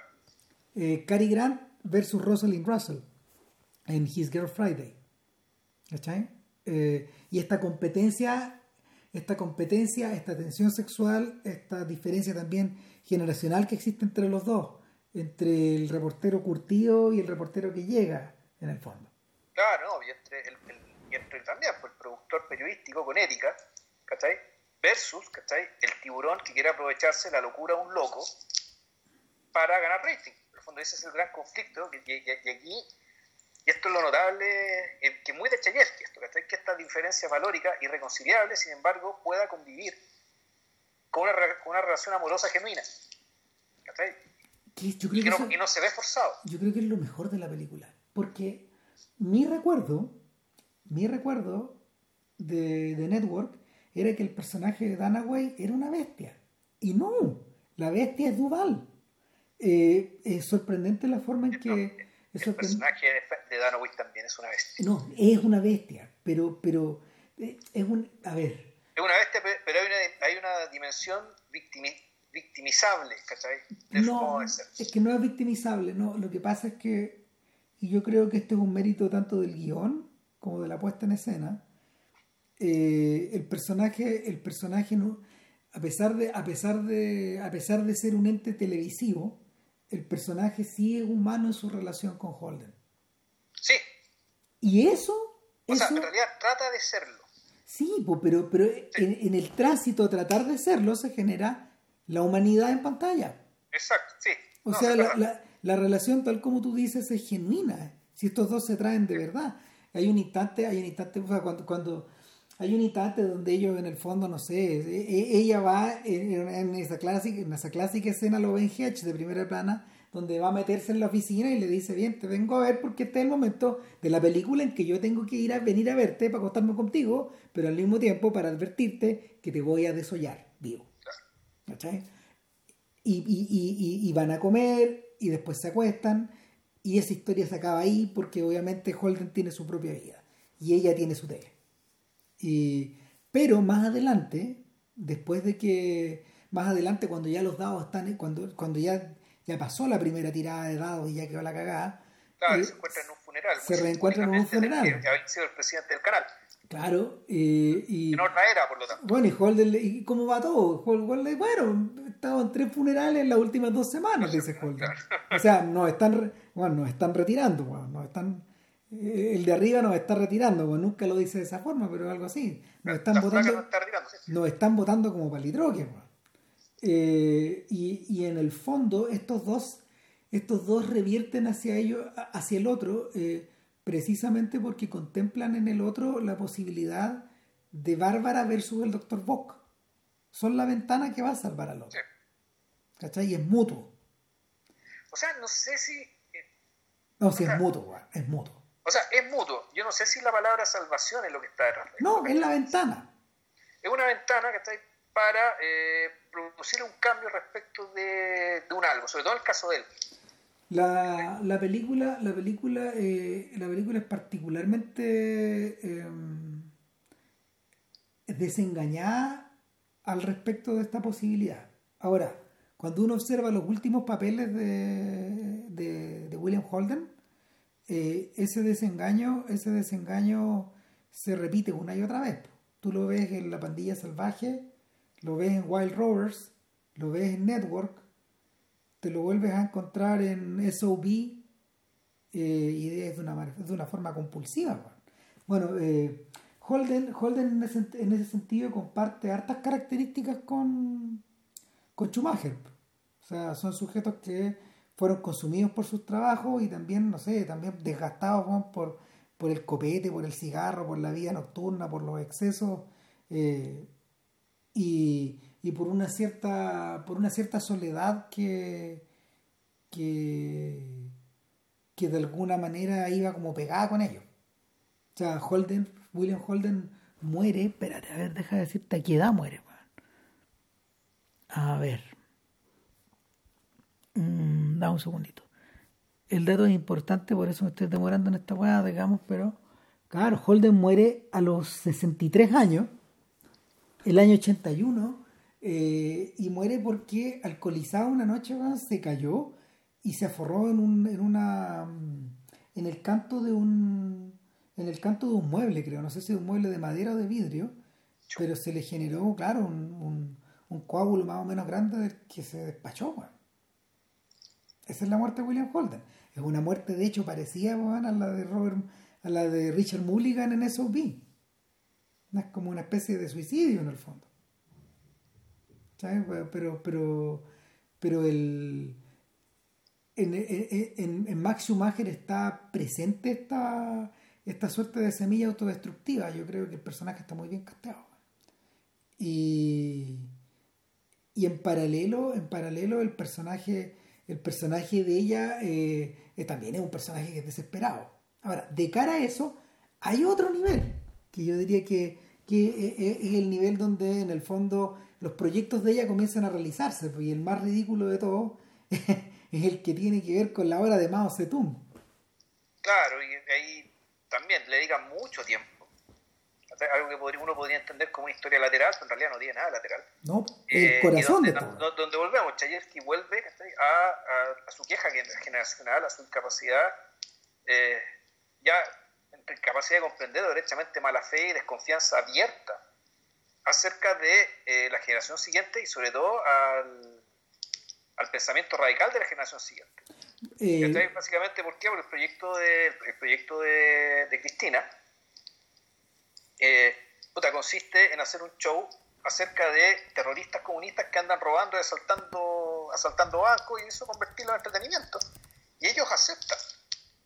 Entonces, en el fondo, tú tenés, eh, y ahí te lo muestro también, una gran, gran parodia, gran sátira, que no sé si sea chistosa, pero bueno, el, donde están la, esta banda de, de delincuentes, dentro de las cuales hay una heredera muy rica que secuestraron y la convirtieron al, marxismo. A lo Patty Hearst.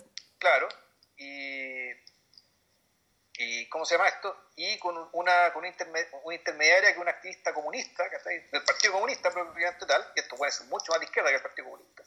Y los ejecutivos de la tele, todos hablando de negocios, ¿cachai? En una casa abandonada, en, en una casa tomada como la que te mostraban en una era una, era una de Hollywood. Claro, pero, es, y ahí ahí revertimos otra vez a Altman. Eso es almanesco, O sea, este, este instante donde, no sé, el, ya e, el, gran Khan dispara al aire para, en el fondo, decir que se, ordene, que se ordena esto. Es como el juez que de alguna forma está... está el mallete, golpea con el mallete Está blandiendo, claro. El, ahora, en medio de esta discusión de puntos de rating, de cláusulas de contrato, de porcentaje, Claro, y, con Angela Davis, bueno, al medio, este, esta doble de Angela Davis, Davis discutiendo de que no está dispuesta van a ceder el pedazo que le corresponde al partido. Sí, obvio. pero llega, llega a ser patético. Y en ese punto donde yo me acordé de una película de Altman que se llama Health. Health es una es, una, es otro filme coral, probablemente el menos conocido de, de, los corales de Altman y el más alocado, que es una, es una tremenda intriga que se arma al interior de una convención de comida sana, de comida de, de ¿cómo se llama?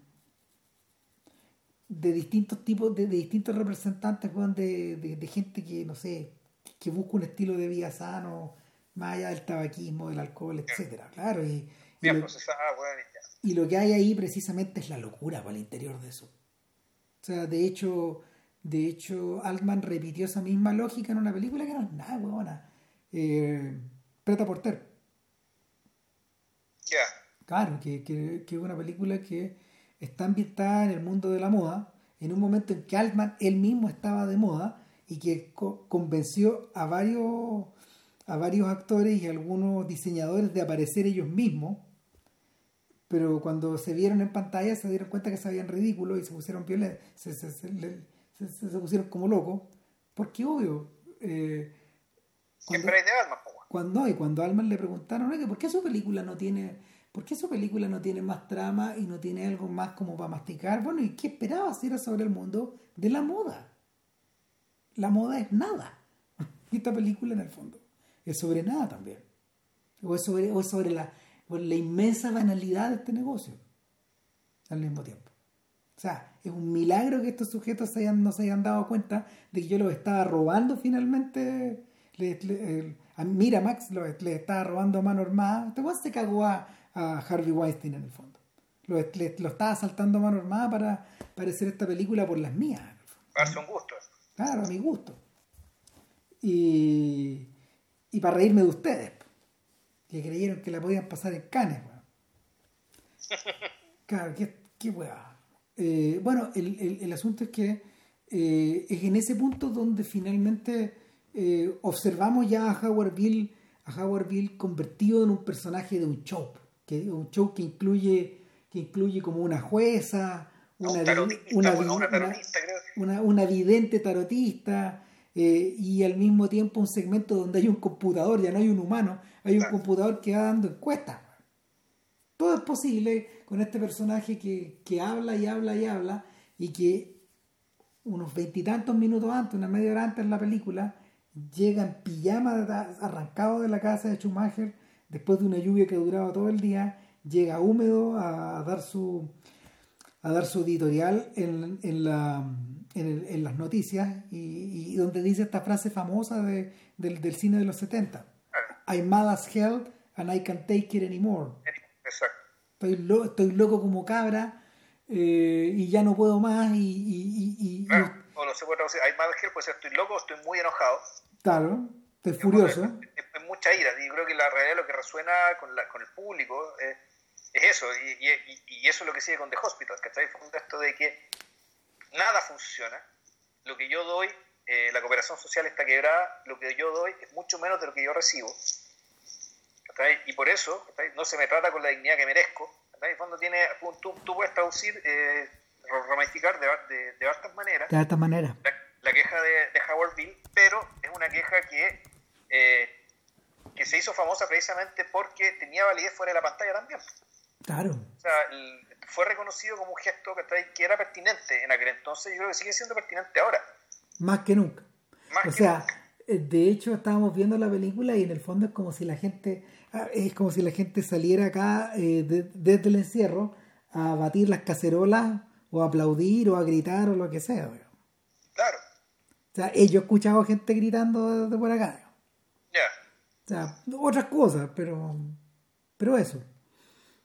Claro, sí, el, punto es que, y eso es lo, llamativo, o sea, llamativo y, y, visible, digamos, y elocuente, es que además, el, como Nueva York es una ciudad de departamentos, donde cada departamento es un mundo, tú lo que ocurre con este gesto, donde la gente salva con y gritan todos al mismo tiempo lo mismo, es que se genera una comunidad instantánea, efímera, tal vez uno podría decir incluso espuria, ¿cachai? Pero es la, es la forma de revertir, ¿cachai? El, es una forma en que se revierte ¿cachai? aquello que caracteriza la vida en ciudades como Nueva York, ¿cachai? que es puta, precisamente la privatización de todo. Claro, y el, en este caso la comunidad se genera en torno a Bill y le genera de inmediato eh, una, una suerte de influencia transversal que, que después de haber sido vista con, con, pánico por Hackett, eh, es vista como una mina de oro. Claro. Porque, un, porque un, es un tipo que le da todos los cuadrantes del público. No, claro, y, y, ocurre, y ocurre entonces, ¿cachai? Que la, en el fondo la... Chucha, se me fue la idea. No, ocurre, ocurre finalmente que eh, este personaje, este Jeremías en el fondo, o este Elías, o este, este, este, este Isaías que, que, que, que, se pone, que se pone ante la tele y que en medio del inmenso esfuerzo que despliega por, por dar su discurso termina desmayado. Su segmento siempre, al final de su segmento, él se desmaya de verdad. Como se, desmaya de verdad, es decir, al igual que un ballet, claro. se está consumiendo en cámara. Pero la gente lo aplaude de pie y lo aplaude más y más y más. Y, y finalmente ya eh, la, la, película, la película, la película avanza, avanza hacia la hacia, hacia, el, hacia el momento de crisis cuando eh, Bill, que continúa siendo un periodista y que continúa teniendo, que continúa investigando, que continúa recibiendo recibiendo tips de distintos lados, eh, dice en cámara que el la propia compañía que controla el canal ahora está a punto de venderse a los árabes. Claro. Y ahí el, el, tipo toca la, toca la muralla. Y le solicita al público, a este querido público que lo acompaña todas toda las semanas, que mande telegramas a la Casa Blanca para impedir que estos capitales, que este que esta, que esta institución estadounidense que es la UBS sea de alguna forma expropiada por los capitales extranjero. Extranjero. Claro. Eh, y aquí pasan dos cosas. Por una parte, eh, efectivamente, la, aquí se toca una muralla. Se toca la muralla de que el, efectivamente tú no pudiste decir impunemente cualquier cosa en la ley. El, pero el límite no está puesto ni por la esencia, las buenas costumbres, el sentido común, sino que está puesto básicamente por el interés corporativo de los dueños del canal. ¿Ya? Eh, y se echa a una máquina que va a explicar después eh, inmediatamente. Y lo segundo que pasa es que efectivamente tú cuando haces eso, tú generas una respuesta del público y efectivamente la Casa Blanca se inundó de telegramas. ¿Ya? Y el negocio se cae, pero el hecho de haber, hecho, eh, de, haber votado el negocio y por lo tanto haber tocado el interés del dueño corporativo, hace que se produzca la segunda conversión de Howard. ¿Por qué? Porque aquí aparece por segunda vez, que antes ya, lo habían presentado, el señor Jensen, interpretado por, eh, puede ser el gran actor Ned Beatty, gran secundario. Extraordinario. Extraordinario, eh, que vendría a ser, fíjate que el, si, esta película se hubiera hecho ahora, el actor, el, actor apropiado para interpretarlo habría sido John Goodman. Sí. el mismo tipo humano, el mismo gigantón, orondo, que puede, y al igual que, bueno, Ned Beatty yo creo que tenía más rango que John Goodman. Ned Beatty era capaz de hacer otros papeles que John Goodman ya a esta altura ya no hace. Eh, como por ejemplo el, el, asistente de, de Luthor, Claro. Que era un personaje bien lamentable, y, bien, bien tímido, bien, bien, pusilánime. John esos papeles ya no los hace. Y no, no, los haría, pero aquí el papel que hace Ned Beatty, pues, efectivamente es el de mi orgullo capitalista, que... Eh, y claro, no solamente es un tipo lleno de ambición, lleno de recursos, ¿cachai? Pero su posición en, dentro del capital es tan grande que además tiene una claridad de actuar, una claridad en su actuar, que es absolutamente contraintuitiva. Es decir, después de perder este negocio, manda a llamar a Howard Bill y en su inteligencia suprema, en vez de reprenderlo, castigarlo o echarle puteadas como el don Armando de Betty la Fea, ¿cachai? Como podría imaginar a cualquier energúmeno capitalista estándar, digamos lo que él hace es presentarle los beneficios del flujo libre del capital, o sea, del neoliberalismo de los banqueros, que ya en aquel entonces ya estaba corriendo, estaba empezando a correr. Y, lo, y le hace esta puesta en escena de una manera tal que Howard Bean ve este discurso como una segunda revelación. O sea, de hecho es tan, es tan importante el momento Este momento teatral donde corre las cortinas, corre las cortinas y oscurece la, esta habitación que se convierte de pronto como en el interior de una catedral neoliberal. Claro, y donde la cámara, eh, la cámara está puesta de abajo hacia arriba, ¿cachai? Porque puta, lo que está recibiendo una verdad revelada, Puta, claro, y, ¿no? y la película, la película hace salto, hace un salto mortal. Salta, salta, salta de nivel y, y, ya empieza, empieza a tocar los bordes ya de otra cosa. Cuando Viti le explica que en, que en este mundo ya no existe ni el bien ni el mal. En este mundo, eh, en este mundo solo existe la corporación. Solo existe el capital. Este es un mundo post-humano donde eh, las personas son solo moléculas que, que integran esta, esta gran red. Aquí eh, él, de hecho habla del network. Exacto, el, network ya no es el canal, viene a ser En la sociedad es el todo. Es el flujo de bienes, servicios, ahí, conocimiento, eh, pero que todo es traducible en capital. Claro, es, el momento donde, la, donde Chayefsky se deja, donde, donde se, se funde con Marshall Berman y, y de alguna manera atrapa en el espíritu de Marx. Claro. Porque, porque, claro, la película empieza a moverse con una velocidad en tu cabeza, que, que, es la velocidad del manifiesto comunista. Exacto, es clave apologética del capitalismo, y por lo tanto, esta, esta dimensión religiosa del capitalismo, si en realidad, digámoslo, el, marxismo del capitalismo tiene una dimensión religiosa claramente, en la medida, porque fueron impulsados, o sea, el capitalismo fue impulsado por gente religiosa, por gente muy religiosa por un lado, y una, una teoría revolucionaria que quiere, que quiere subvertir la realidad, tiene que subvertirlo con las armas que había en aquel entonces, la, forma de generar un entusiasmo eh, y, un, compromiso con una causa que lleva todas las de perder, no podía sino ser también religiosa y apelar a formas religiosas. Eh, entonces, claro, es, eh, muy perspicaz lo que hace Chayefsky respecto de, de valerse de la debilidad mental de un personaje que está loco para convertirlo a partir de una puesta en escena religiosa una idea socioeconómica y política. Exacto. Y, y ahí es donde la película ya se puede encaminar hacia el final. ¿Por qué razón? Porque una vez, una vez que, o sea, toda vez que eh, el personaje de Bill adopta, adopta la filosofía neoliberal, pierde, pierde a los contraculturales. O sea, en realidad pierde, eh, empieza a bajar la audiencia y se produce un fenómeno bien interesante. Durante varias veces el personaje de, el, personaje de, de, Max Schumacher, digamos, de, William Holden, en algún momento decía, Sáquenlo, por favor, sáquenlo del aire, que no esté más. Cuando lo echan, Bill dice, no, tiene derecho a hablar, tiene derecho a dar su última palabra.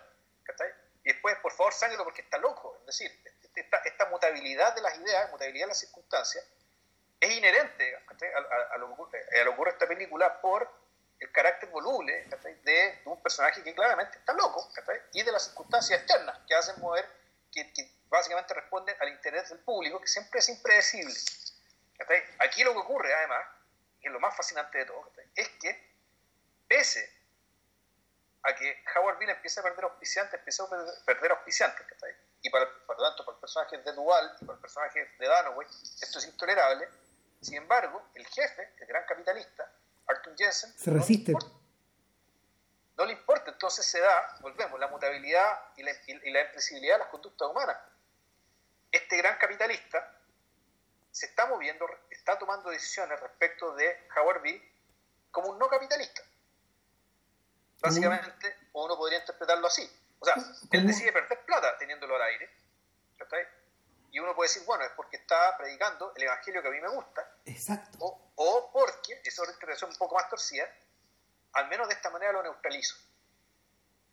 O sea, me sale más barato perder plata, Con que este tipo tenga mal rating, A que me vuelva a reventar un negocio como el negocio con los árabes. Yo creo que son las dos cosas a la vez. Y de hecho, en ese punto donde todo, en el fondo, se, donde todo se desfonda se desfonda la relación entre Schumacher y Christensen. Claro, que ahí efectivamente la, cosa se pone radical. Hay, hay, un, hay, un tema, hay un tema también privado y que vuelve al tema de la potencia sexual, cuando el, Rafael hace, hace una especie de broma respecto de que la poca vida sexual que tienen los dos. Y William Holt dice una frase maravillosa, porque que ¿por qué las mujeres creen que lo peor que le pueden decir a un hombre tiene que ver con su capacidad de tener sexo, weón? O sea, ¿de dónde sacaron? O sea, en fondo, Chayefsky es un personaje que el, tema se repite, vuelve a aparecer. Y, y, y Chayefsky está hablando con un weón que viene de vuelta. O sea, ese es un tema que viene desde Marty. Puta, ya. Desde ahí.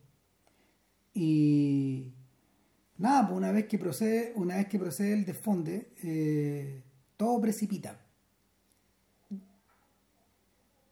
Llega un punto, llega un punto en que la en que las, las cabezas del canal toman la decisión de simplemente de, de eliminar a, a lo que está causando la complicación.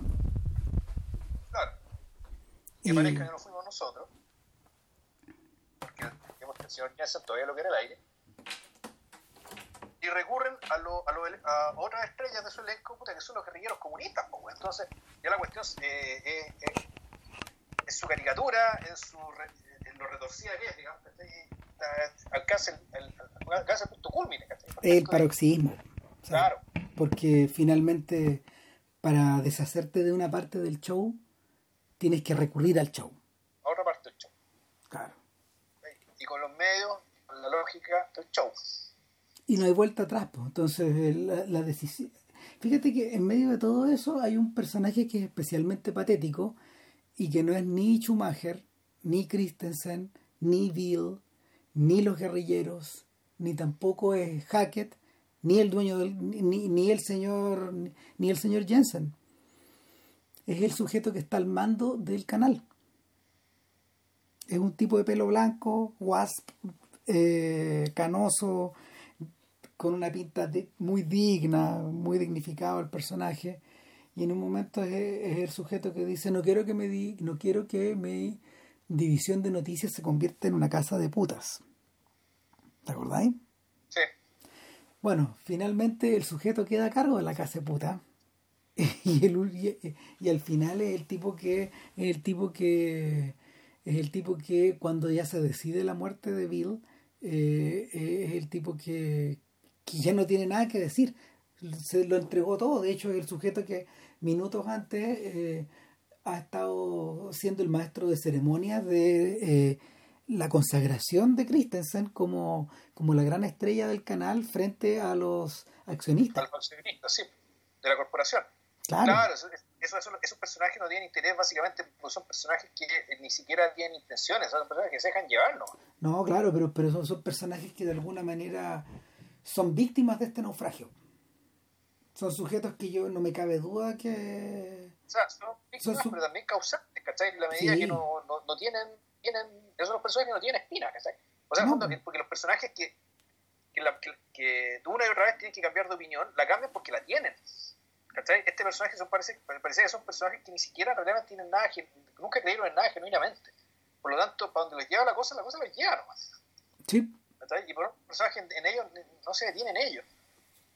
Es muy bonito, es muy elocuente el gesto también de una vez que se consuma, el, eh, que se consuma, digamos, ¿cachai? El, el crimen, el show, como queramos llamarlo. Porque asesinado en cámara bueno, por estos sujetos. Claro. Ya la película no tiene nada más que decir. No, pues. Si finalmente se, efectivamente se desfonda todo, no queda nada, solo no quedan las pantallas. No de lo que merezca, ya no quedó nada, o sea, no hay nada de lo que se pueda hablar, ni decir nada, al menos con lo que el, el director y particularmente el guionista, con lo que quieran tener que ver. O sea, de hecho, Schumacher le ha dicho antes a Christensen en la última escena en la que aparecen juntos, eh, que te doy seis meses, porque como no vivía afuera, como no tenías vida afuera, eh, claro. tampoco o sea, llega un llega un punto en el que no podéis vivir dentro de la pantalla te doy, seis, meses, te doy seis meses antes de que saltís por la ventana o sea, yo, te, yo te estuve reteniendo para que no saltaras y en el fondo la, el, la verdadera desesperada de esta historia es, es interesante ¿eh? la, el, el verdadero desesperado de esta historia no es Bill que de alguna forma se siente imbuido por esta fuerza superhumana que lo combina a que lo combina a predicar hasta el final. Eh, no es Schumacher, que es un sujeto que eh, de alguna manera asimila su asimila su grandeza y su miseria, y, se ríe un poco de sí mismo, se ríe de que, no sé, sujetos como él, a la edad de él, están todos escribiendo unas memorias que, puta, que, no que ni ellos mismos se interesan en ellas. Claro.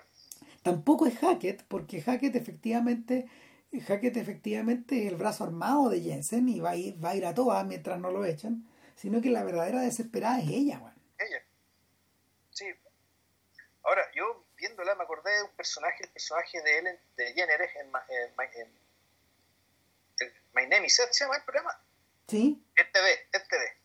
Sí, este. Este ve, que uno podría tener que películas como esa o de Truman Show son un poco hijas también de, este, de esta película. Totalmente. O sea, son hijas del, son, hijas básicamente del, del fenómeno, ¿cachai? El fenómeno del, de la lógica del fenómeno televisivo en, en, ambos casos, ¿cachai? Ya con un formato nuevo, que es el formato del reality.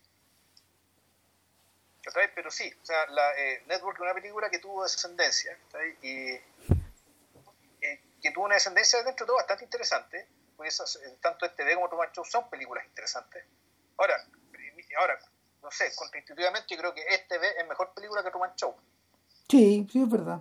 Yo creo que es su regla, siendo que Peter, Peter Weir es un, director bien importante todo lo que se quiera, pero como película, yo creo que este es mejor, más redonda, que está dentro, dentro de su género, dentro de sus pretensiones. Pero claro, el personaje de Jenner es un poco una versión más amable de, del personaje de Christensen en términos de que, de que además, de por el hecho de ser mujer, tiene que estar probando y probando siempre, demostrando siempre. Y que además el hecho de ser mujer la hace más, eh, más empática y capaz de comprender ciertas cosas que los ejecutivos masculinos no entienden. Y esa es la clave de su éxito a la hora de, encontrar a él y también a la hora de entender cuándo el show se acaba. Y eso, claro, es un personaje que la, el personaje de, de Danaway no tiene. En cambio, el equivalente a esa figura en, Truman Show, claro, es Ed Harris, pero ahí, tiene otro, perfil, otro carácter. es el de Miurgo, claro.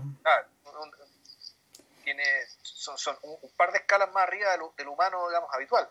Bueno. Y, lo otro que me llama la atención respecto de, de Network es que esto también podría estar, perfectamente podría estar hablando, ¿cachai? De, eh, de la locura de los influencers, ¿cachai? Y, de, y en el fondo este mismo fenómeno se, aplica, se replica de otra manera, ¿cachai? Y a otros públicos, un público que naturalmente es mucho más fragmentado.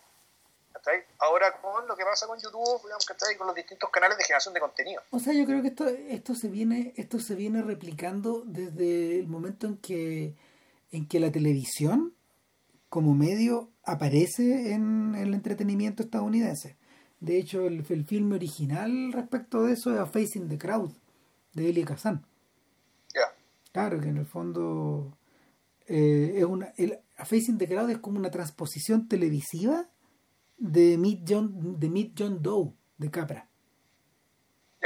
Donde se toma como a un, a un, a un Oki, a un sujeto que en el fondo eh, representa el Heartland americano, el al Oklahoma, ¿no? Claro, pero, pero claro, pero, pero al, sujeto de campo, en el fondo, que, es un tipo, un cantautor, un sujeto así que se transforma en una figura mediática gigantesca, pero al mismo tiempo en una figura protofacha. Eh, y, y, y, ese, e, e, esa, ese efecto se, se, ha repetido una y otra vez a lo largo del tiempo, hasta el punto de que hasta, hasta, que, hasta, que, hasta el propio Chaplin fue capaz de darse cuenta en un rey de Nueva York, cuando empieza a jugar con la idea de la tele.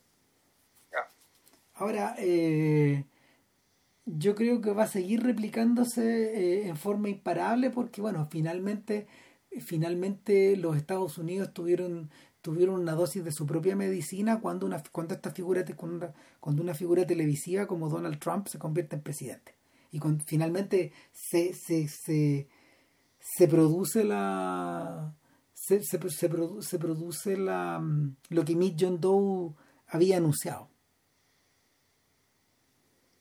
Ahora, hay que decir que en, ese, en, este subgénero, el personaje del descubierto, eh, mejor al revés, el personaje del descubridor es casi tan importante como el personaje del descubierto.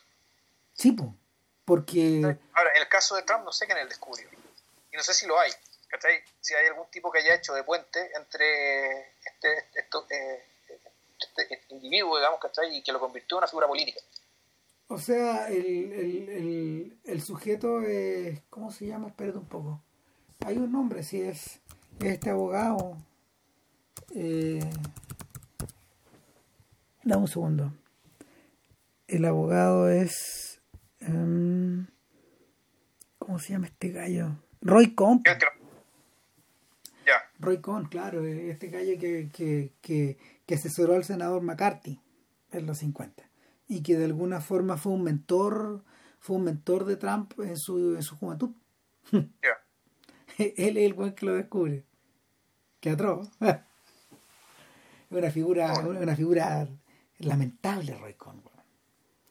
Ahora, eh, antes de cerrar, hay que hacer una mención a que Peter Finch no vivió para ver el Oscar que se ganó. ¿Cachai? Que- qué lástima. Bueno, No, Peter pues sí, Finch, el actor británico que hizo de Howard Bill. Sí, pues Finch muere, Finch muere en- eh, como a principios, eh, como a mediados de enero del 77, en plena promoción mediática de Network. En Claro, plena promoción. Se en febrero, es decir, murió un mes antes. No, no, no, no, no, eh, muchos meses antes, porque en esa época se entregaba como en abril, mayo. Ah, ya. No, sí, es heavy, porque. eh, mira, porque el. Bill muere. Perdón, Bill. eh, Finch muere eh, como al día siguiente de dar una entrevista. Y muere un ataque al corazón en, Estados Unidos. En, en California. A los 60 años. Puta, bueno, sí, no sé, pues piensa que de la, esa generación, Holden, Finch, eh, Richard Burton, todos esos sujetos mueren como a mediados de sus 60 más o menos. Y con el, con el puiscacho en la mano y de todo te ataca al corazón, pues, weón. Eh, nada, pues, gran película, largo podcast. No se cumplió lo que dijiste, Vilche, ¿viste? ¿cu- ¿Cuánto? ¿Qué, hora es, güey? Dos horas y cuarto. ¿Es sobre el podcast? Sí, weón. La puta madre. Ah, no sé nada yo, weón. Eh, quedamos entonces en que en el siguiente episodio es.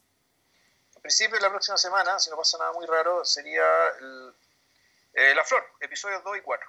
Exacto, no es la película completa y ya vamos a explicar por qué. En parte porque dura 14 horas y en parte porque en realidad La Flor son varias películas dentro de una. Así que dicho eso, nos estamos viendo, cabros. Que estén muy bien y coraje.